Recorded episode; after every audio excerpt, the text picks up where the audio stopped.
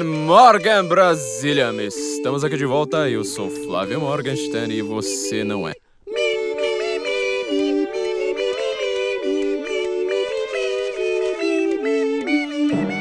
Este, para quem não sabe, é o podcast do Senso Incomum. Neste podcast nós estamos certos. Se você discorda da gente, você está errado. Vamos problematizar isso. A gente está com problemas muito sérios, mas a gente vai problematizar vocês de volta com toda a certeza.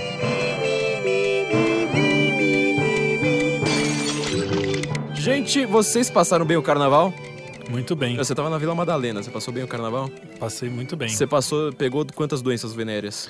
14. 14. E É. você foi largado num mijódromo, num, mictório? no- Não lembro. Ah, você não lembra? Não lembro. É, eu tenho as fotos aqui, depois eu te mando. É, o carnaval passou, gente. Foi é a pior época do ano. Eu acho que assim, todo mundo pode concordar, inclusive os foliões, que é a pior época do ano. A gente podia problematizar essa palavra também. Já não basta ser carnaval, você ainda ser chamado de folião. Você é um folião? Nunca. É, então, eu acho que nenhum folião tem coragem de ser, sabe? Uma coisa é você se vestir de mulher, uma coisa é você se vestir de índio, uma coisa é você se vestir de muçulmano, Iemanjá, índio, traveco, cigano. Agora, ser chamado de folião também aí é pra fuder o cu da cobra, né? Não dá. É. Não, não chega a esse nível. Degradação não, não tá nesse nível. Bom, gente, eu tô aqui, como vocês estão ouvindo, com o meu produtor, Felipe Trielli, sempre marcando a presença aqui no Guten Morgen. Olá. Olá. Não, não sei porque você deu tchau, ninguém viu, mas enfim. Olá. Olá. É, é a Dilma me ensinou. A Dilma, olá, né? olá, internautas. Você saudou a mandioca aí agora. Felipe Trielli está aqui comigo. Só tem Felipe nesse negócio. Felipe Martins, Felipe Trielli é, está aqui comigo. Nós queremos analisar e problematizar algumas problematizações que foram extremamente problemáticas nesses últimos tempos. Você não tem uma sensação recente de que tá todo mundo virando retardado, só a gente tá, tá continua sendo inteligente? Eu tenho há um bom tempo já, uns 35 anos mais ou menos. Mais ou menos. É. Tá, tava todo mundo retardado naquela época. Não, não, piorou muito. retardado. Eu, eu acho que acho que o nível de retardamento, especialmente da problematização nos últimos 10 anos foi uma coisa assustadora. Você acha né? que é um problema entre os jovens, então? Ah, sempre, né? Ah, jovem, você não acha que tinha que ser tudo mandado para um campo de concentração logo de uma vez? Sem dúvida. Jovem tinha que ir tudo ir preso, Até- né? Podia aprender até envelhecer, né? É, Ficava apanhando lá porque saía um velho já. Já maduro, É, experiente, sabendo da exatamente. vida e tudo mais. Bom, gente, caso você seja, sobretudo, um jovem problematizador e retardado, nós temos uma solução para você. Você provavelmente está precisando de um emprego e você culpa a sociedade, você culpa os seus amigos, você culpa a falta de oportunidades, sendo que o problema é você. Não tenha a menor dúvida, o problema principal é você. Você provavelmente não sabe fazer um currículo e nós vamos fazer um currículo para você. Você entra lá em sensoincomum.cv pravc.com.br, você vai deixar de ser um jovem retardado e problematizador. Não adianta você colocar isso no, no seu currículo, falar assim: olha, eu problematizo na internet, eu sou youtuber, eu sou a, a- a gorda feminista do textão. Você não vai conseguir um emprego com isso. Lá você vai aprender a fazer um currículo. Se você entrar em senso incomum, incomum, in, in, incomum, com i, in, in, IN, né? IN, Que é. o pessoal é, sabe jovem, como né? Não I- é jovem, é uma, uma coisa IN senso comum. incomum.cv pravc.com.br eles vão fazer o currículo adequado para vocês, caso você não seja jovem, caso você seja uma pessoa que não seja retardada, caso você já tenha uma grande posição numa grande empresa, mesmo assim eles conseguem fazer um currículo, um currículo perfeito para mostrar por que você é gênio. Provavelmente eles vão falar assim, a primeira linha é eu ouço Guten Morgen, portanto eu estou certo e e meu meu quem quem tá analisando e discorda de mim está errado. Você não concorda que vai ser assim? Não, vocês, Sem dúvida. vocês entram lá em sensoincomum.cv eles vão fazer um currículo para VC e você vai deixar de ser um retardado. Felipe, é, você lembra de alguma problematização recente que foi o caos? Cara, foram tantas, né? Foram tantas. Eu, eu coloquei no meu, no meu Twitter. É, pedi para as pessoas lembrarem das problematizações. Foram tantas, ó, foram mais de. Ó, tô vendo aqui agora, um dia depois, menos de, de 24 horas depois, foram mais de 111 respostas. Isso significa que o mundo tá muito retardado. É. O mundo tá num grau de mongolice que não dá mais para medir. O retardômetro tava. Sabe quando o ponteiro fica batendo lá do outro lado? O, eu lembro das de carnaval, que são as mais recentes na minha memória. É, tem um vídeo que eu fiz pra Gazeta do Povo com a Madalene Laxo a, a respeito disso, né? Fizemos texto no Senso em Comum também a respeito. Mas uma que me chamou muita atenção, que, que eu tenho. Eu tenho até uma. um- boas lembranças a respeito disso, que é aquela do o carinha com o bebê no colo e tomando uma cerveja. Uma Ah. das coisas, mais, umas memórias mais agradáveis da minha infância era quando tava lá os, os tios, todos enchendo a cara, dando risada, tocando violão. Te pegava no colo. Me pegavam no colo, abusavam um pouquinho de vez em quando, mas, É, mas- mas isso até era legal. assim. Isso até, inclusive, eles gostam, né? Porque o, o pessoal da problematização adora falar, não, mas sexo com crianças é, legal. é, pois é. exatamente. Não, mas sem sacanagem, claro que eu sei que às vezes a bebida nas famílias pode ser, mas a a minha experiência é sempre de, de uma coisa muito legal. Eu ia pra mesa de bar com meu pai quando eu tinha uns 12 anos, eu sentava lá, ficava vendo os caras falarem os maiores absurdos, quanto mais bêbados ficavam, mais baixaria falavam, e eu ficava lá me divertindo e pronto, acabou. Agora, um, um bebê no colo de um senhor tomando uma cerveja virou um escândalo mundial e todo mundo queria prender o cara. Enfim, problematizações. O Danilo Gentili ele fala uma coisa bastante interessante, eu acho que isso aí deveria ser um mote nosso que ele fala. A- O caso da problematização não diz respeito ao que você diz ou ao que você faz. Significa, eh, diz respeito a quem você é ou quem é que está fazendo isso. Quer dizer, o caso da. Acho que o caso mais claro aqui foi o, o da Fátima Bernardes nesse último carnaval. Ela vai fantasiada de Índia, ela é da problematização, ela é da. Da Pro- agenda. Problematizando com Fátima, É, que é aquele pro- programa, né? A gente conseguiu resumir tudo a uma frase aqui agora. Né? Problematizando com, com Fátima, como disse aqui o Felipe. É, E ela vai fantasiada de índia, todo mundo fala, nossa, legal. Saiu no- se eu não me engano foi o UOL, talvez eu esteja sendo desonesto aqui com, com o UOL, mas algum desses grandes portais. E o mesmo portal reclamou, acho que da Paula de Oliveira, falando, não sabe de nada. Ela saiu de Índia, o Catraca Livre já disse que tá proibido. Tá proibido agora. Tem lá uma, um Index Fantasiorum Prohibitorum, né? Vocês vão ver lá a minha análise com a, com a Madeleine. É, não pode. Então, quer dizer, dependendo de quem você é, você pode. Dependendo de quem você é. ah, nossa, é um absurdo, não sei o quê. Bom, pode Só para falar desse negócio do índio, o mais engraçado, vocês devem ter visto, que teve uma índia mesmo, uma índia, Ah, nascida é, índia, foi sensacional. que falou: não, gente, eu acho até uma homenagem, eu adoro quando as pessoas se vestem de índio, a minha cultura está sendo é, espalhada por aí, por mais que seja uma coisa simples e as pessoas não entendam a fundo, mas pelo menos tá aí, tá viva de alguma forma, né? Cara, imagina você, por exemplo, ser um médico, ou ser, sei lá, qualquer uma dessas profissões que usa, tem um uniforme assim, meio declarado. Aí vão lá um folião. Tudo bem que é um folião, mas assim, vai lá um folião.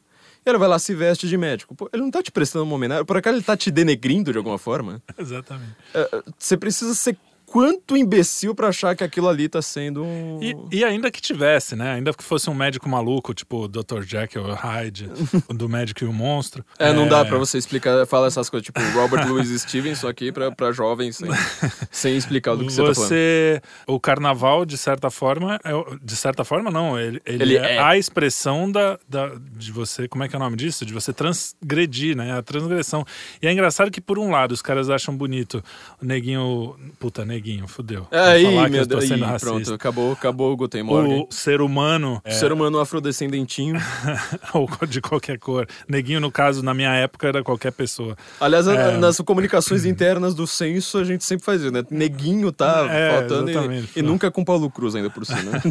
Mas o cara trepando no meio da rua, ou a criança mexendo na giromba, como você gosta de dizer, é tudo legal, é tudo pela liberdade, pela expressão e tal. Mas aí você se vestir de índio, que é a coisa mais Banal. tolinha, mas ninguém que se Inocente. veste de índio pra falar, nossa, os índios têm que se fuder. De repente, isso vira um problema quando outras coisas que realmente são um problema, né, não, não são. Quer dizer, é, eu achei até, até engraçado isso. que o Catraca Livre não reclamou da profissão de policial, né? Porque. Ah, eu achei isso bem bizarro. freira pode, não tava lá. Freira você pode. se É, porque você vestir. pode. Você não pode Iemanjá porque se ofende. Agora, freira, você pode Tudo ser bem. freira com cinta liga no meio da sim, rua. sim. Jesus gay na parada gay também, aí tem Tranquilo. contu- o concurso, né? E não ofende. Tem uma teoria pra isso. É, eu detesto começar com- pela teoria porque é a parte chata, mas eu juro que vai durar, durar só mais ou menos umas, uns 40 minutos. Mas ah, tem uma teoria pra isso, porque assim, você imagina, Pra você problematizar, você precisa ser uma pessoa meio ofendidinha, hipersensível, snowflake, né? O famoso snowflake dos Estados Unidos. A gente precisa importar esse, esse conceito pra cá. Começar, talvez falar snowflake mesmo, não precisa talvez nem de uma tradução, mas é o que os americanos estão chamando de snowflakes, ou seja, gente que olha pro lado e se ofende. Aí olha pro outro lado e fala, nossa, ainda tô mais ofendido ainda. Aí olha pra frente e fala assim, nossa, eu me ofendo porque eu tenho olhos. Aí você, tipo, você fecha os olhos e fala, nossa, agora eu tô me ofendendo porque eu lembro dos cegos. Esse tipo de gente tem toda um, uma dialética. A gente já falou aqui de marxismo 200 vezes, a gente já mostrou que todo o discurso da esquerda por séculos não funcionou na economia. Tava criticando o capitalismo quando o capitalismo estava enriquecendo os pobres. Aí começa com aquele negócio da escola de Frankfurt, sei lá, mas o que falando. Ah, tá vendo? Tá alienando, né? Porque eles não têm mais a consciência revolucionária, não sei mais o que. Eles estão preocupados em ganhar dinheiro ao invés de fazer revolução. E agora o que, que você precisa fazer? Você precisa virar a mimimicracia. Do nosso, um dos nossos primeiros episódios foi sobre isso, lembra? Lembro. Nossa, ninguém ouviu aquele episódio, né? Foi antes até do George Soros, quando a gente ficou famoso. É verdade. Pois é. Foi da mimimicracia. Então agora você tem que fazer mimimi. Quer dizer, você é rico, você provavelmente é ator da Globo, você é classe A, AAA talvez, você é top, de que já é uma problematização por si. Você já tem tudo. Você tem abrigo, você tem comida, você viaja para Paris todo ano. Só que você precisa falar, caramba, com o que, que eu vou me ofender aqui que não tem, não tem nada aqui me ofendendo? Qual que é o problema da minha vida? Às vezes, é, lembra do Kit Left Revolution, que eles faziam isso? então, era exatamente. Você não tem nada para fazer, você começa a falar: ah, meu Deus, eu preciso problematizar. Eu preciso me sentir uma minoria ofendida. Eu preciso mostrar que o capitalismo ele também é ruim para mim. Tinha uma comunidade no Orkut que eu acho que ela explicava no seu título já tudo que essas pessoas são. A comunidade chamava Meu sonho é liderar uma turba enfurecida. É, é, o que as pessoas mais querem, né? Liderar uma turba enfurecida. É uma experiência estética muito legal, né? Quando você vê em filme, assim, né? Tipo, o cara que é. Queimem-no! É, aquela coisa tipo, oh, nossa, vamos inflamar as pessoas e tal. Aí fica todo mundo repetindo aquele discurso roboticamente e se ofendendo. Então é isso que está acontecendo. Quer dizer, você não tem mais discurso econômico, discurso colonialista também não pegou muito bem. Você agora tenta fazer um neocolonialismo ali de, de xarope e você começa a se ofender com tudo. O que é curioso é que você falou que são as pessoas de classe AAA, elas realmente muitas delas elas são as responsáveis por começar esses. Mas hoje em dia a gente tem um, um problema um pouco maior que são os intelectuais, as universidades, que nem sempre são os ricos, mas é uma classe média já mais ou menos resolvida, que há, há, há 70 anos, há 100 anos, estava na nossa idade já tinha voltado de uma guerra, pelo menos. E, e agora o máximo que o cara, o maior perigo da vida dele foi ter tomado uma, um pouco mais de drogas numa, numa rave. Então, assim. Não, eu acho que o problema a, maior dele foi que, que ele escreveu alguma coisa na internet, alguém foi lá e não gostou. Exatamente. Putz, então, o, o, cara começa a se sentir ofendido, ele esquece que a, aquelas pessoas morreram pra gente poder se, se ofender com o. Com, ai, ele mexeu comigo, ai, Ai. Todo dói. Eu lembro que eu fui. Eu, aprendi sobre um versículo da Bíblia que eu achava bem complicado, porque ele parece contradizer outros versículos, que é aquele do, de Jesus, né? Falou assim: se alguém te der uma bofetada na sua cara, vire a outra. Só que aí você tem ao mesmo tempo Jesus falando: não, eu vim trazer espada. Não, olha, eu vim, sabe? Aí você fala: meu, tá meio contraditório isso. Só que aí me explicaram, na, na verdade, uma coisa que deveria ser bem óbvia pra gente, né? Porque aquele negócio não foi escrito hoje. Naquela época, a bofetada era a menor das ofensas. Quer dizer, é o equivalente a alguém falar assim: olha, se alguém discordar de você na internet, você simplesmente fala, tá bom. Não precisa ir lá e falar assim: olha, sua mãe tem pinto. Você pode simplesmente falar, ah, tá bom. Quer dizer, você imagina como é que era o mundo naquela época pra bofetada ser o menor? Quer dizer, você tá lá. Você vê filme do Oriente Médio, né? Tipo, os caras que tá lá discutindo no mercado, fala, ah, eu acho que eu quero isso. Não, eu quero tal Já começa a dar bofetada. Ele tá simplesmente falando assim, ó, enquanto ofensa não for, sei lá, matar uma, o seu filho. É, com uma furadeira no é. seu olho. Aí, aí você fala, meu, calma, relax, relax meu. Tipo, tá, toda a filosofia zen, sabe? Toda aquela coisa assim, sabe? Tipo, ah, mindfulness. Tá, tá explicada nesse versículo so, sozinho, né? E os caras, assim, hoje é o contrário, assim, você fala, nossa, alguém falou alto comigo. É. Alguém respondeu para mim em caps lock, aí você já fica A gente tá falando agora de bullying, né? A gente foi criado no bullying, né? É, é eu fui criado não só sofrendo como fazendo, porque é, é uma espécie de treino Pra vida. É, pra vida. É, e, e claro que existem os casos excepcionais. É, é, a gente não precisa dizer isso porque os seus ouvintes são inteligentes.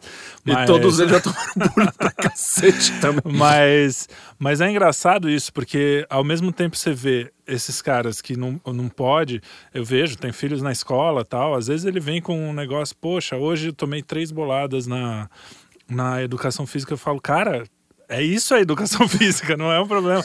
E, educação física não é para você. E eu imagino, eu imagino que. Ah, mas foi meio de propósito. E, e, eu imagino que, que lá no momento alguém deve falar. Porque para mim isso nem passava pela minha cabeça.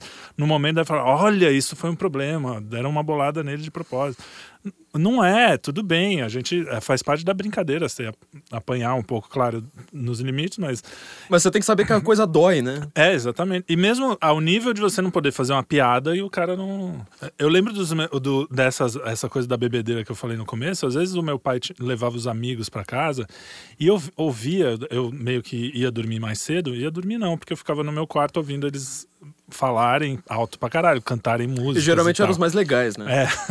E às vezes rolavam uns paus assim que eu falava, meu, fudeu, o cara vai, vai, tiro vai sair na mão, vai, vai ter.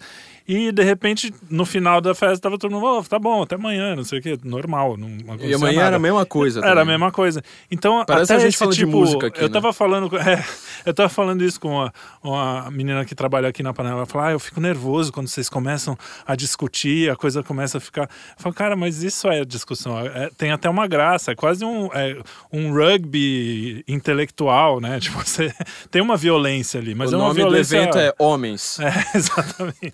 Tem uma violência. Mas, pô, depois. Por ter sido treinado nisso, eu sei que quando o cara discorda de mim e a gente veementemente, não vai. É aquela coisa, o homem faz isso, o homem ele começa a discutir na cara, né? A mulher todo, toda se abraça e tal, e depois se separa, puta merda. Ah, você viu aquelazinha. Desgraçada, engordou pra cacete e tal, né? E, sobre bullying que você tava falando, só pra gente começar logo, o Marcel, ele já escreveu até um texto pro, pro, pro Senso Comum, meu amigo Marcel Dias, né? Do finado Byte que eu gosto ele te falou que ele iria iniciar uma campanha. Bullying. Eu sofri, eu pratiquei, eu sobrevivi. É exatamente o que eu sinto, porque assim, eu era adiantado na escola, então eu era o menor.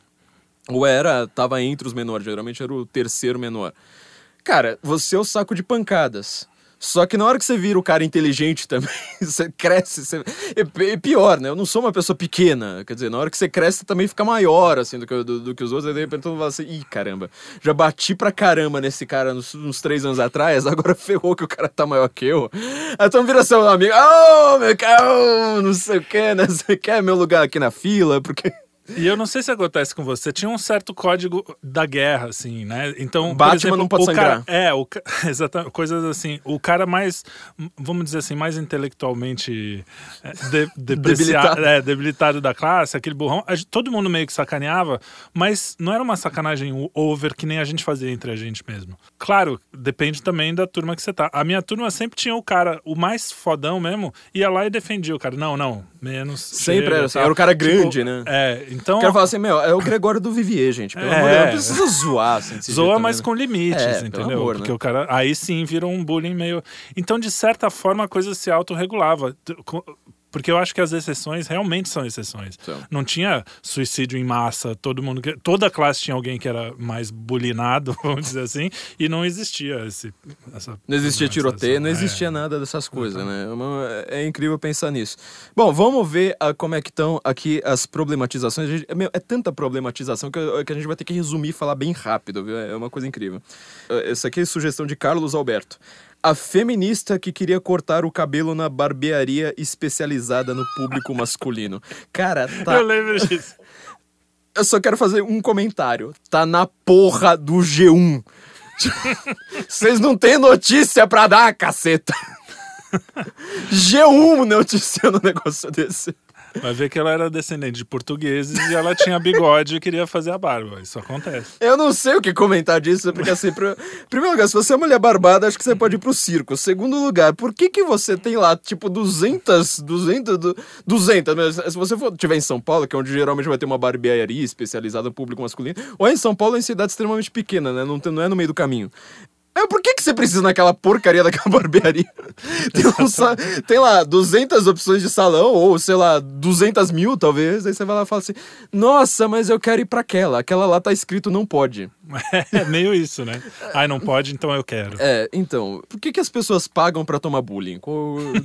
Exatamente. É, é toda aquela dialética da inveja, né? O Olavo tem um texto maravilhoso a respeito da dialética da inveja. Ou seja, se você é de classe AA, se você tem abrigo, tem família, tem amigos, tem tudo, você precisa achar algum problema.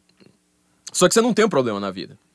É, você é aquela pessoa que tem tudo. Você tem tudo. Você, você fala, meu, ah, você não pode reclamar nem da educação, por exemplo, porque você estuda no melhor colégio e tudo mais. Então você vai lá e fala assim: qual que é o problema da minha vida? Eu vou inventar um. As pessoas saem na rua. Ou, é, se você for muito bonita, todo mundo te olha de uma maneira respeitosa no seu bairro rico, que é onde geralmente isso vai acontecer, ao invés de te olhar, sabe, tipo, dando aquelas cantadas de pedreiro. Todo mundo te olha, assim, de uma maneira razoavelmente respeitosa, você consegue os caras na balada, não sei mais o quê. Ou então, ninguém presta atenção em você, que é a pior coisa, né? Que a pessoa fala assim, nossa, eu realmente tô com um problema, ninguém nem, nem olha pra mim. Então, como que eu vou fazer as atenções se virarem pra mim? Já sei, eu vou entrar numa barbearia e falar assim, olha, eu não tenho barba. É inacreditável. O que, que ela queria, assim? É raspar a xereca? Não, Não, sei. o que eu fico pensando é que a pessoa, assim, eu tô sendo muito generoso com ela. Mas eu imagino que ela fala assim: não, vou causar, porque não é possível que alguém faça isso achando que ela realmente tem aquele direito intrínseco, né? Que ela nasceu com esse direito natural vindo de, de Deus diretamente para ela, que ela pode fazer a barba ou mesmo cortar o cabelo numa barbearia só para homens. É o que Jordan Peterson tá falando, né? A- gente tá numa sociedade que todo mundo acha que tem direito. Você fala assim, mas você- tem direito a quê? Você tem o direito, às vezes, de, tipo, andar na rua, Sim, criar sua não, empresa. básico, exatamente. Agora, você não tem o direito de ser atendido por uma barbearia. masculino. Até porque existe aqui perto mesmo, na Vila Madalena, não, não bem na vila, mas por aqui na região, uma academia só para mulheres. Ah, então O que eu acho ótimo, não É. tem problema, porque se a uma mulher não gosta de uma academia que tem os bombadinhos olhando para ela, ok, cada um na Vestiário sua. liberado, todo mundo. Live and let live, ok.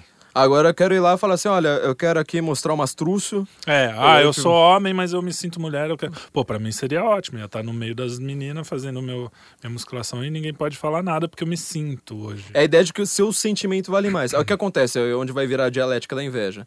Você já reparou que todo mundo que tem tudo e começa a inventar problema, todo mundo vota no mesmo partido? Você entendeu Olha. onde que isso acaba? Todo mundo tem a mesma ideologia.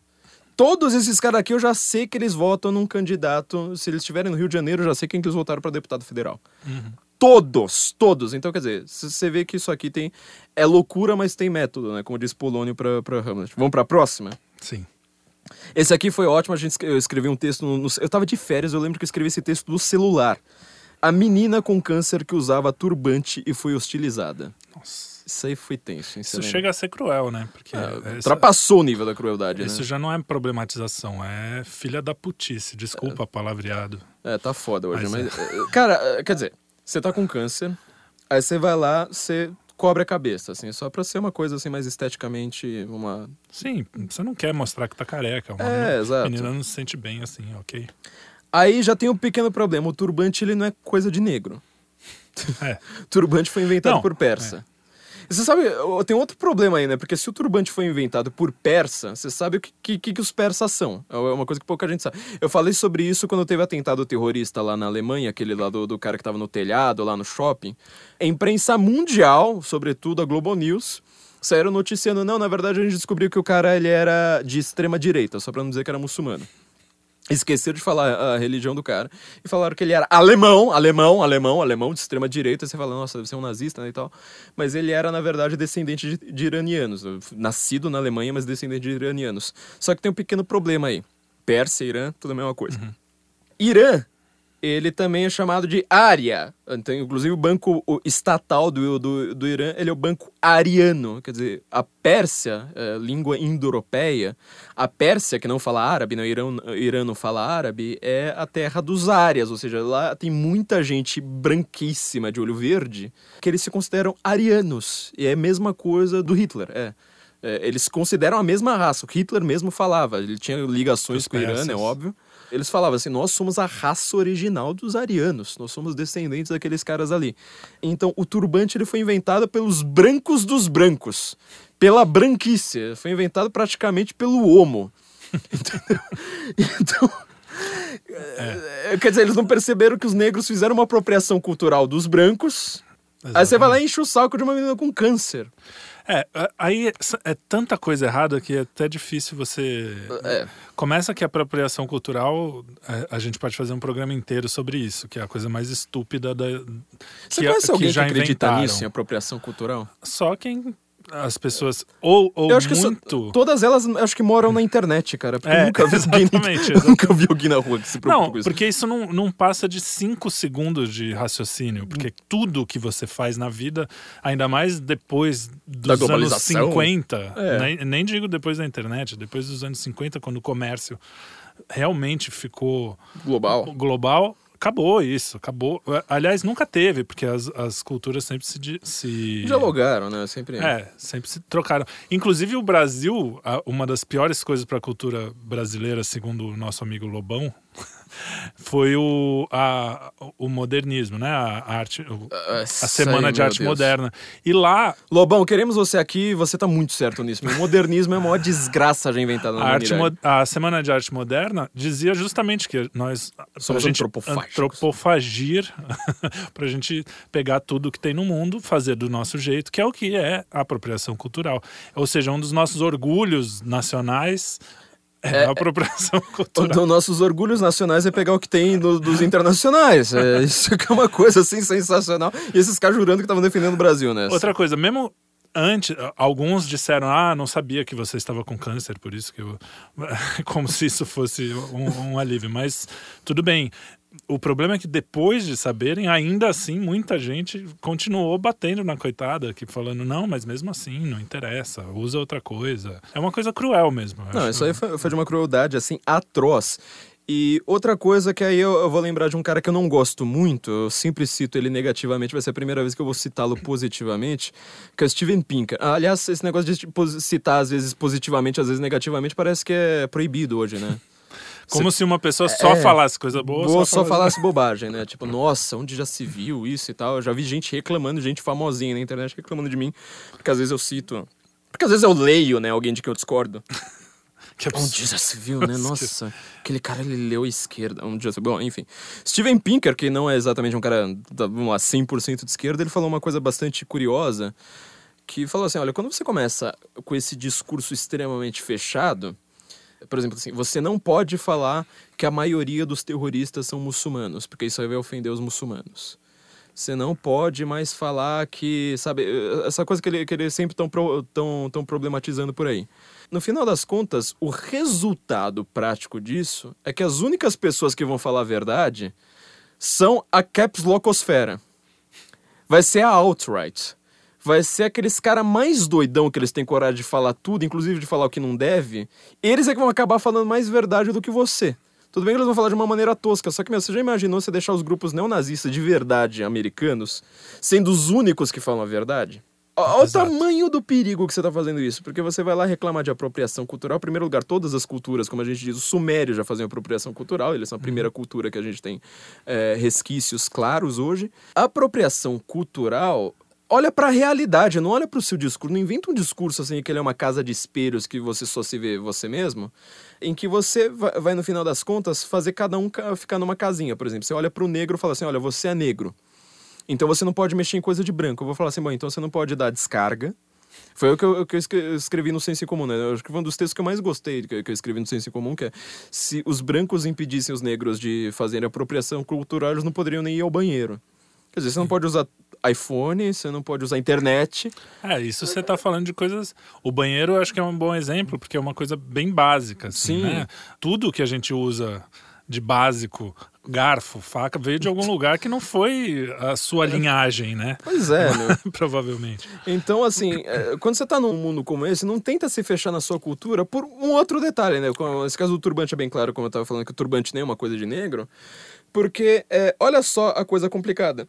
Se você se fechar na sua cultura, de fato, você vai falar assim, ó, se você é negro, você não pode mexer em coisa de branco, você tá inventando uma cultura. Porque os negros entre si também não se entendiam. Eu vejo que esses negros, eles não estudaram história da África, meu filho. Você acha que Tutsi e Hutu se entendiam? Você acha que, a- que, que a África vivia em paz, assim, que eram bons selvagens e chegarem os brancos lá? Meu filho, aquilo ali era guerra, todo mundo se odiava, sabe? Tem não sei quantas mil culturas ali, que eram todas tribais, uma tribo odeia a outra. É, você vai formando alianças e, enfim. Eu tenho para mim, sem estudar, aí você pode até falar melhor do que eu a respeito disso, que você descobre qual é a cultura de um povo, de um lugar, a posteriori. Você não, você, quando você tá lá no meio. Você não sabe que você cultura não você sabe, tá. Porque é só você ir para qualquer condomínio com 100 pessoas, você já vê que as pessoas são completamente diferentes. E que, que aí, depois de um tempo, numa civilização ou numa, numa turma, você consegue achar e falar: ó, oh, isso aqui eles têm em comum. Você não consegue fazer isso a, a, agora, falar hoje qual é a você pode até perceber coisas assim, mas é, é tão absurda essa ideia de. é só na hora que tá todo mundo morto, aí você só vê esqueleto e você fala, nossa, tá vendo? Sobrou eles eram isso aqui, parecidos, é. eles eram bem parecidos, né? Agora, enquanto tava vivo, meu Deus do céu, cara. É, e, e, e pra piorar, é aquele negócio que eu tô falando, ó. Eles fazem o discurso de que o branco não pode se apropriar de coisa de negro, já é uma coisa racistíssima, racistíssima, frisando. Mas aí, se você não, não deixa o negro. Quer dizer, se você deixa o negro se apropriar do branco, você está reparando que no final das contas você está admitindo que uma cultura do negro ela é inferior? Quer dizer, tipo, o negro ele tem que se apropriar porque, nossa, coitadinho, né? Como é que ele vai viver sem iPhone? Só que o branco, se ele faz uma coisa que é completamente inofensiva e, às vezes até lúdica, do tipo, ah, vou fazer um dreadlock, um rastafari, usar um turbante que não é negro, etc. Aí você fala, não, aí você não pode cantar rap onde já se viu uma coisa dessas, né? Você vai falar assim, tá, mas isso aí é simplesmente lúdico, é uma homenagem qualquer, inofensiva, é entretenimento isso. Hum. Não é sério, entendeu? Então, quer dizer, você tá admitindo que a sua cultura é inferior. Olha só, os caras não percebem uma coisa dessa, né? Essa foi... Até porque quando é sério, ninguém reclama, né? Porque é. tá lá na, nos altos níveis de. Neurocirurgia, né? Você vai É, perguntar quem foi quem, quem inventou. Claro, exatamente. Se eu não me engano, foi na África do Sul, agora eu não sei se foi por negros ou, ou por brancos. Primeira foi do Carlos Alberto, a segunda de The Faceless Man. Vamos lá, aqui. Não, esse aqui é ótimo, cara. Olha só, Vini Moraes mandou um link pra mim. Assim, eu só vi o comecinho do endereço do link, sabe quando o link só aparece Uhum. assim, o comecinho do endereço, fala assim: "Ei, não, esse aqui vai ser ótimo sem eu ter visto o título pra ver do que que é". O link é de socialistamorena.com.br. Ela problematizou a turma da Mônica. Olha só, isso aqui é sensacional. É, Ela, ela coloca o título, o, a, a, a sessão, né? Tipo, de, em que sessão do, do site vai. Ela deixou em alemão, ó. Politik. É, ela problematizando a turma da Mônica. Os cascões e cebolinhas cresceram e viraram uns machistinhas gordofóbicos. com o apoio das Carminhas Frufrus. Meu Deus! Cara, a Sinara Menezes, velho, acho que ela é um fake do Loen. Eu acho que ela... Meu, ela é um fake de alguém de direito que algum dia alguém- ela vai sair e falar, gente, eu tô tirando sarro da comunada há séculos e, tipo, ninguém percebe, velho. Mas, É inacreditável. Não tem nada mais, mas, mas mais inofensivo do que a turma da Mônica. cara, E eu posso falar de cadeira. A gente tá fazendo. Vou fazer um jabá aqui. A gente tá Opa. fazendo uma animação. aqui. Gordofóbicos. Eu, eu, eu e o Daniel e o Marcelo Ciro, que é o nosso, o, o- o nosso grande parceiro agora de, de animação. A gente tá fazendo a, a, a trilha do Biduzidos, que é um. Que é um Biduzidos. Biduzidos. Que é uma animação do Bidu, enfim. Coisa da turma da Mônica, aquela coisa fofinha, inofensiva num nível. pra criança, caceta. A gente, a gente vê, inclusive, as discussões internas, a preocupação do, do próprio Maurício mesmo, porque ele vê essas coisas Muito mais que a. Mônica. Eu, eu quero ler só o primeiro parágrafo, porque assim, ler Sinara Menezes demais também, né? Tipo, eu acabei de comer e tal. Mas olha só. Sempre fui fã de Maurício de Souza e de seus personagens, mas ando relendo seus gibis com outros olhos, olhos do século XXI. Já viu o problema aqui, Pronto. né? Tipo, é, ela acha que o, o- critério de verdade é se a coisa foi dita agora. Não, agora virou mais verdade do que agora, porque... Não, agora, agora ainda é mais verdade, quer dizer... é- é- o critério de verdade para esquerdista é isso. Tipo, se alguém problematizou por último... Bom, enfim. Boa. Continuando. A maioria das trapalhadas da turma da Mônica continua hilária. É impossível, porém, deixar de notar o quanto de gordofobia e machismo há impregnado nas historinhas, sobretudo as dos planos infalíveis. Acho até que o plano infalível é a perfeita metáfora para que para o que estamos vivendo no Brasil atualmente. Misóginos tramando para tirar do poder a baixinha, gorduça e dentuça. Meu Deus. Não à toa. É dessa forma que muitos nas suas redes sociais se referem a presidente. Entre outros elogios. Cara.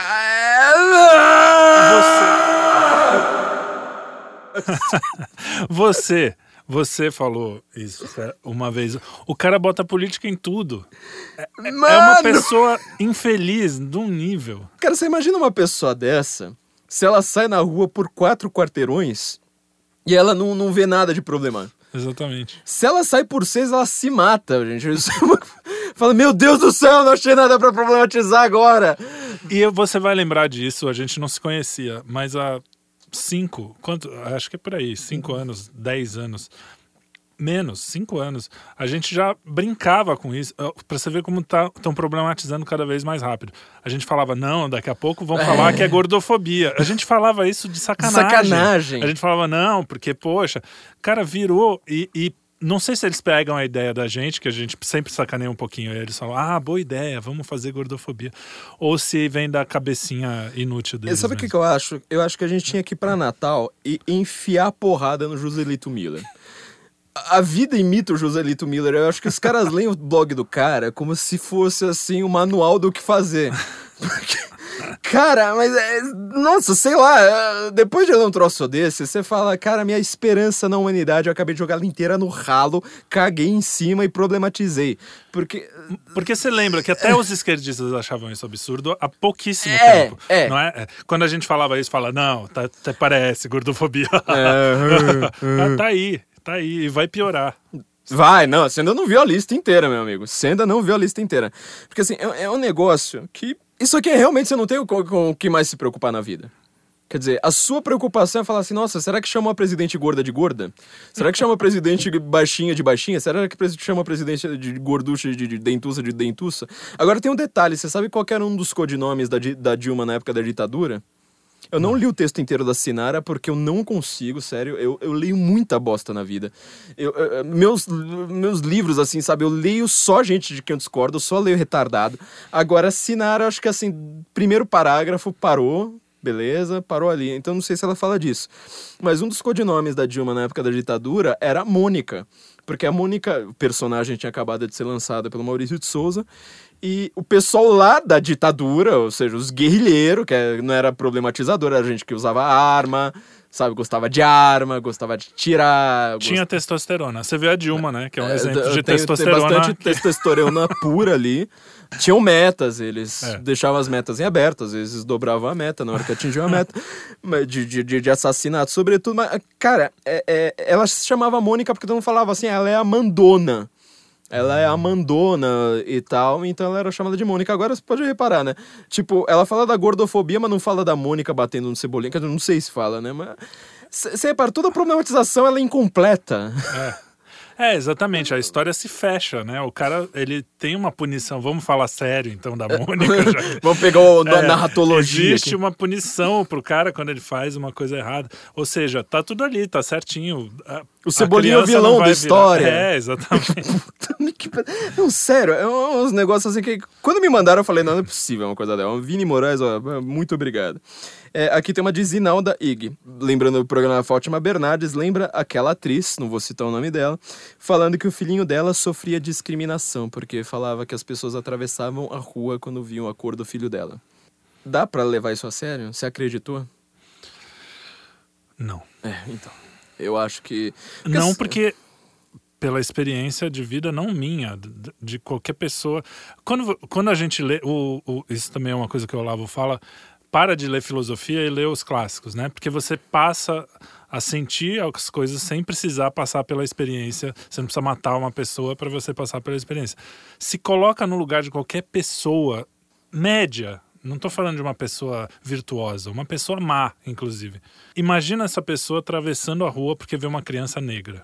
Não existe. Isso não, não existe. Não existe. Agora, o que acontece, e isso eu sei que acontece também, porque aí falam, ah, mas aí quando vem um cara de madrugada com capuz de, de mano, com aquela cara de mal, e aí você tá no meio da rua, você fala, putz, será que eu atravesso? Às vezes você até fala, pô, não vou atravessar. Lembra daquele filme Crash, eu acho? que é um, eles falam, não, não vou atravessar porque Vai vou né? atravessar só porque ele é negro. E os negros comentando a mesma coisa, ó, tá vendo aqueles cara? Eles vão atravessar a rua só porque a gente é negro, não sei o quê. Quando eles se cruzam, o cara salta. o próprio negão que tava falando isso. Então é meio isso. Existe um- uma experiência real na vida do cara que ele sabe, não por ser negro. Se fosse um, um branquelo de olho azul com um gorro até o meio da cabeça, também ele Com atravessaria. camisa do provavelmente. Corinthians. Ele atravessaria do mesmo jeito, não é? Como eu já atravessei. E aliás, eu acho que, pelo que eu me lembre, acho que das. Eu sofri quatro tentativas de assalto e dois assaltos de verdade. Nenhum. Nenhuma delas foi por negro. E um dos caras que tentou me assaltar, ele tinha olho verde. Eu lembro muito bem, fiquei puto da vida. Loirinho de olho verde. É, não tem. Claro que existe os racistas babaca, mas você não, você não, não é uma coisa da vida assim, o, o cara vê, ah, é negro, eu vou atravessar. Se for um cara bem vestido, na estica, não- pode ser a cor que for, é, é uma questão social, isso eu sempre falei. Mas independente disso, mais do que isso, com certeza absoluta.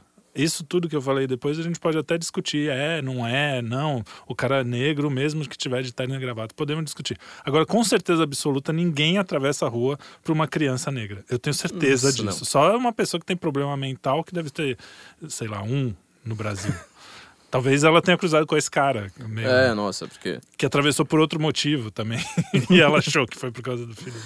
Não, porque é- é, é uma coisa, ah, ah, assim, indescritível, porque assim, você tem toda essa experiência, ou seja, você tem alguns estereótipos de pessoas de quem você atravessaria a rua, de quem, de quem você fica com medo. Eu dou simplesmente um exemplo. Se você estiver na rua an- andando, mesmo com um grupo de amigos, vem um grupo do, do outro lado, de um mano de cara branco, gigante de forte.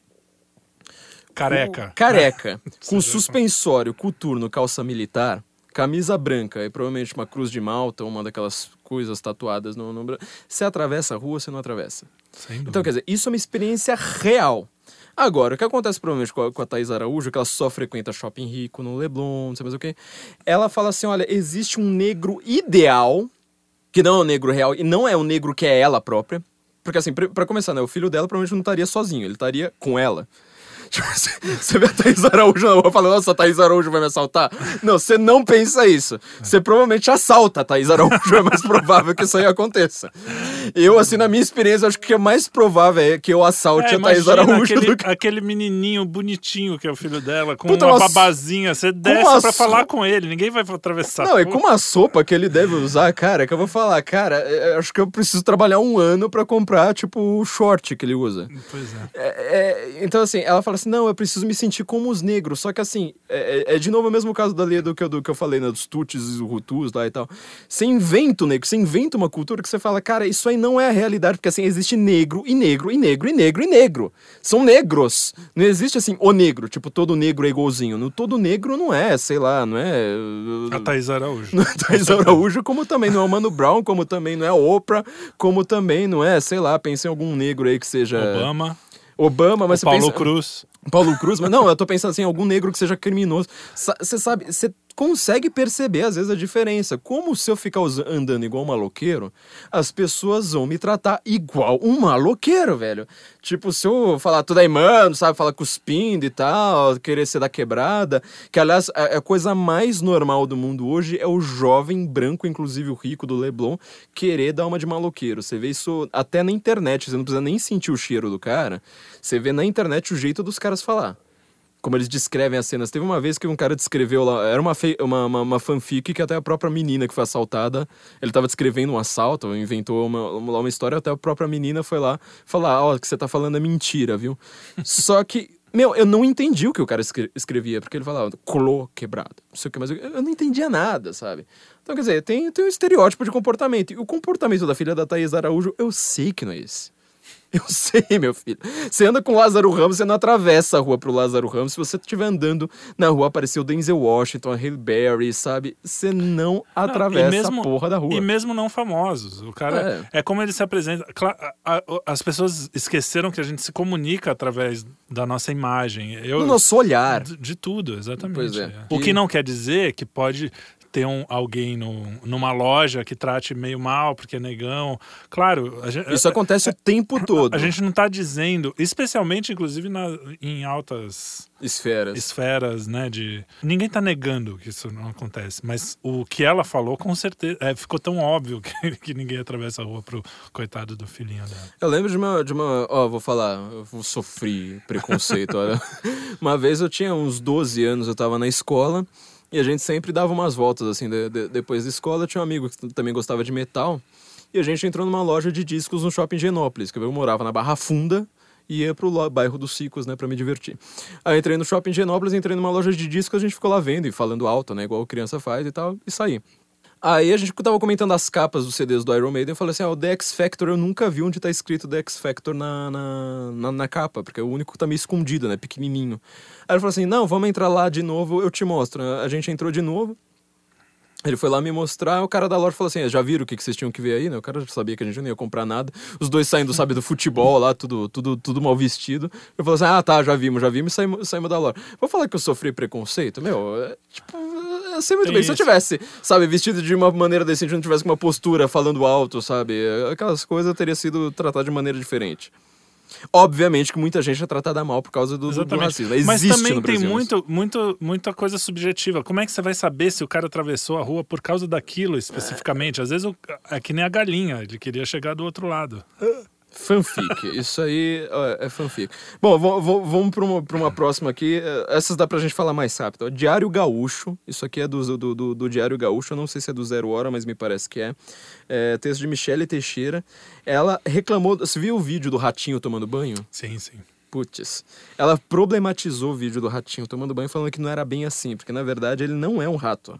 Na verdade, é o que tudo indica.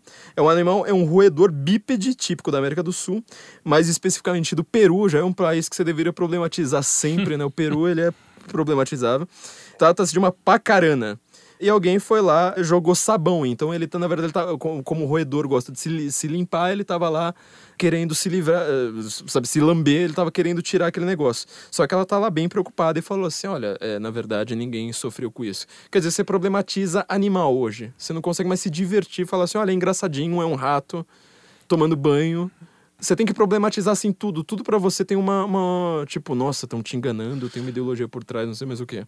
Né, nesse você caso, tem... parece que ela dizia que ele estava tentando tirar o sabão, o né, sabão, do né? olho. Né? Não, mas que, que ele sofria com isso, né? É, ela falou aqui, pelo menos ela falou alguma coisa. Foi o que eu entendi na época. Isso aqui me lembrou, eu vou te falar da problematização mais engraçada, só que não foi, não foi, não tinham lembrado, mas eu lembrei dessa problematização. Tem um blog que assim, se você quiser ver assim, o que, que é extrema, extrema, extrema esquerda na anfetamina, acho que o blog chama Consciência, alguma coisa assim, não lembro o nome ele era tão esquerdista que ele estava reclamando dos esquerdistas, que não eram esquerdistas o suficiente, falando que a extrema esquerda estava muito pouco de extrema esquerda. E aí teve uma feminista numa, numa, numa passeata que ela levantou o cartaz: Quer peito e coxa, compra um frango. Quer dizer, esse era o cartaz da é, feminista. É... Aí esse, esse cara do blog, não sei se era um cara ou uma, uma, uma mulher, falou assim, mas peraí, isso é especismo. Porque assim, como assim? peito e coxa você vai lá se satisfazer com frango. Hum. Nós somos feministas. Não, só que precisa ler, porque senão vocês não vão acreditar. Eu procurei agora no Google, tinham tirado do ar, mas eu achei eu mesmo, né, na minha página, nos primórdios da minha página, é, eu comentando esse caso. Olha só, aspas. Para feministas onívoros, aí onívoros tá com aquela roupa, né? Onívoros. não foi nada demais. Sick pois para combater o machismo, a feminista objetificou o frango, que teria sua individualidade negada. A individualidade do frango, do frango foi negada. Já que, segundo a criadora do cartaz, o frango né, serve apenas para ser comido.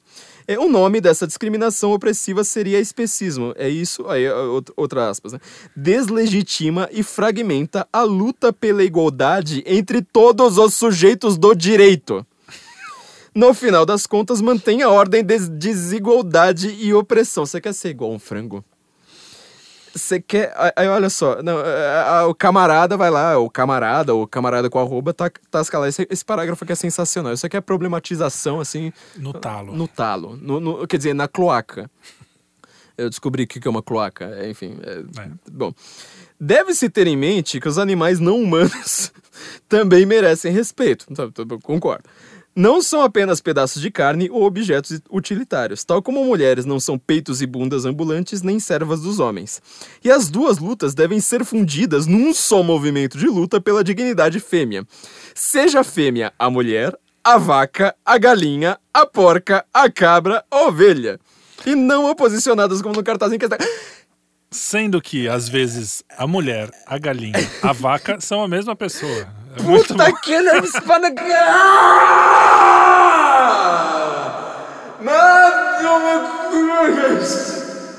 Algum outro comentário além desse? Não dá. Não, não acabou, acabou, meu. Olha, é sério. Nunca mais eu vou comer uma galinha com os mesmos olhos. Eu diria.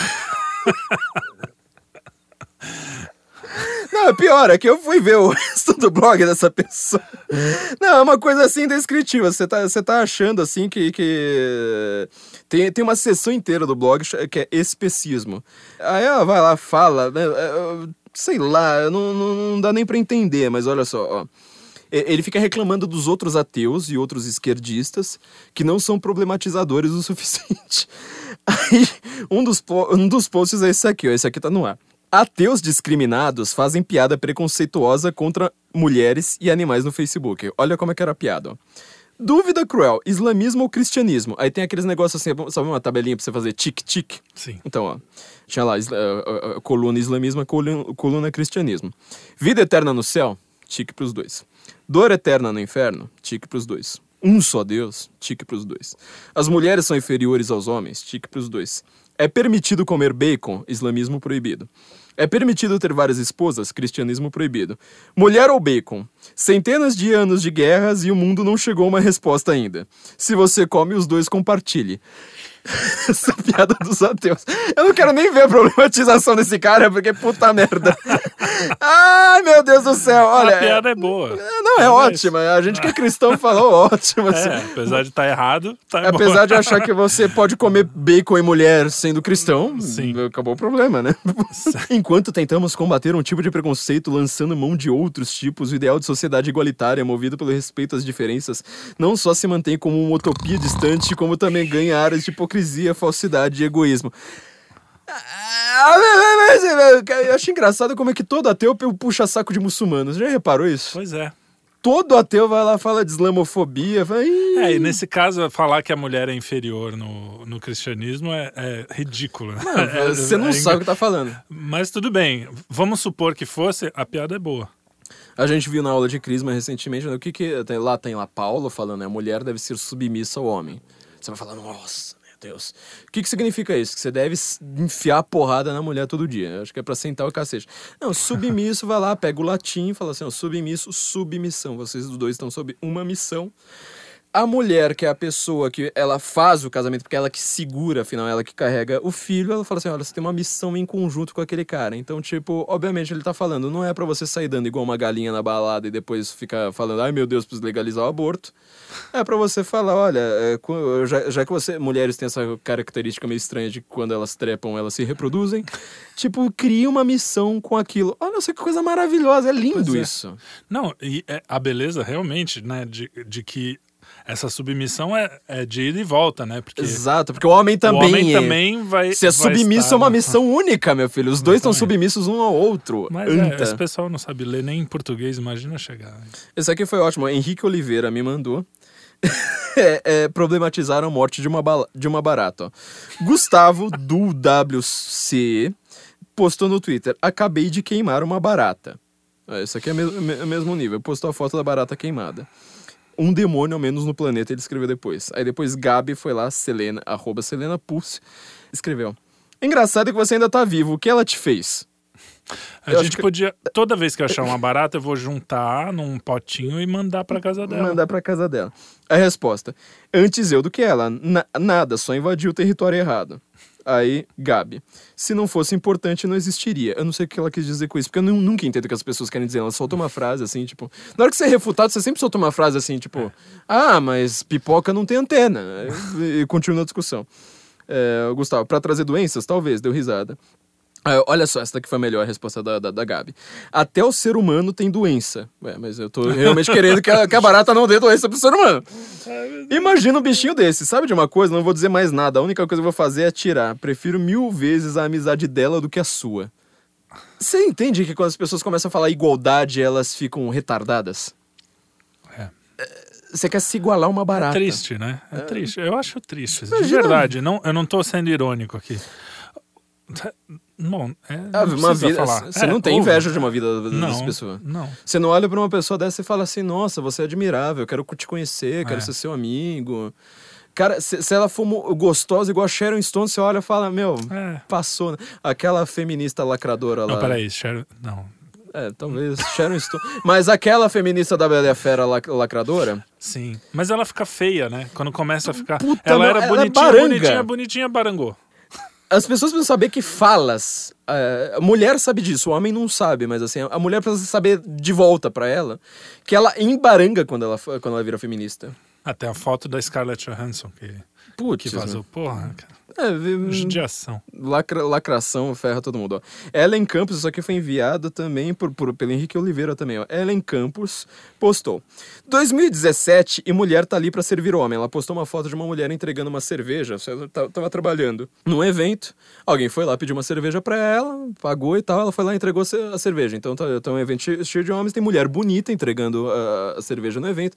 A mulher tá lá esticando o, o braço entregando uma cerveja. Ela fala: 2007, mulher tá ali pra servir o homem. Ah, mulher, levanta e toma seu lugar de protagonista no mundo, pô.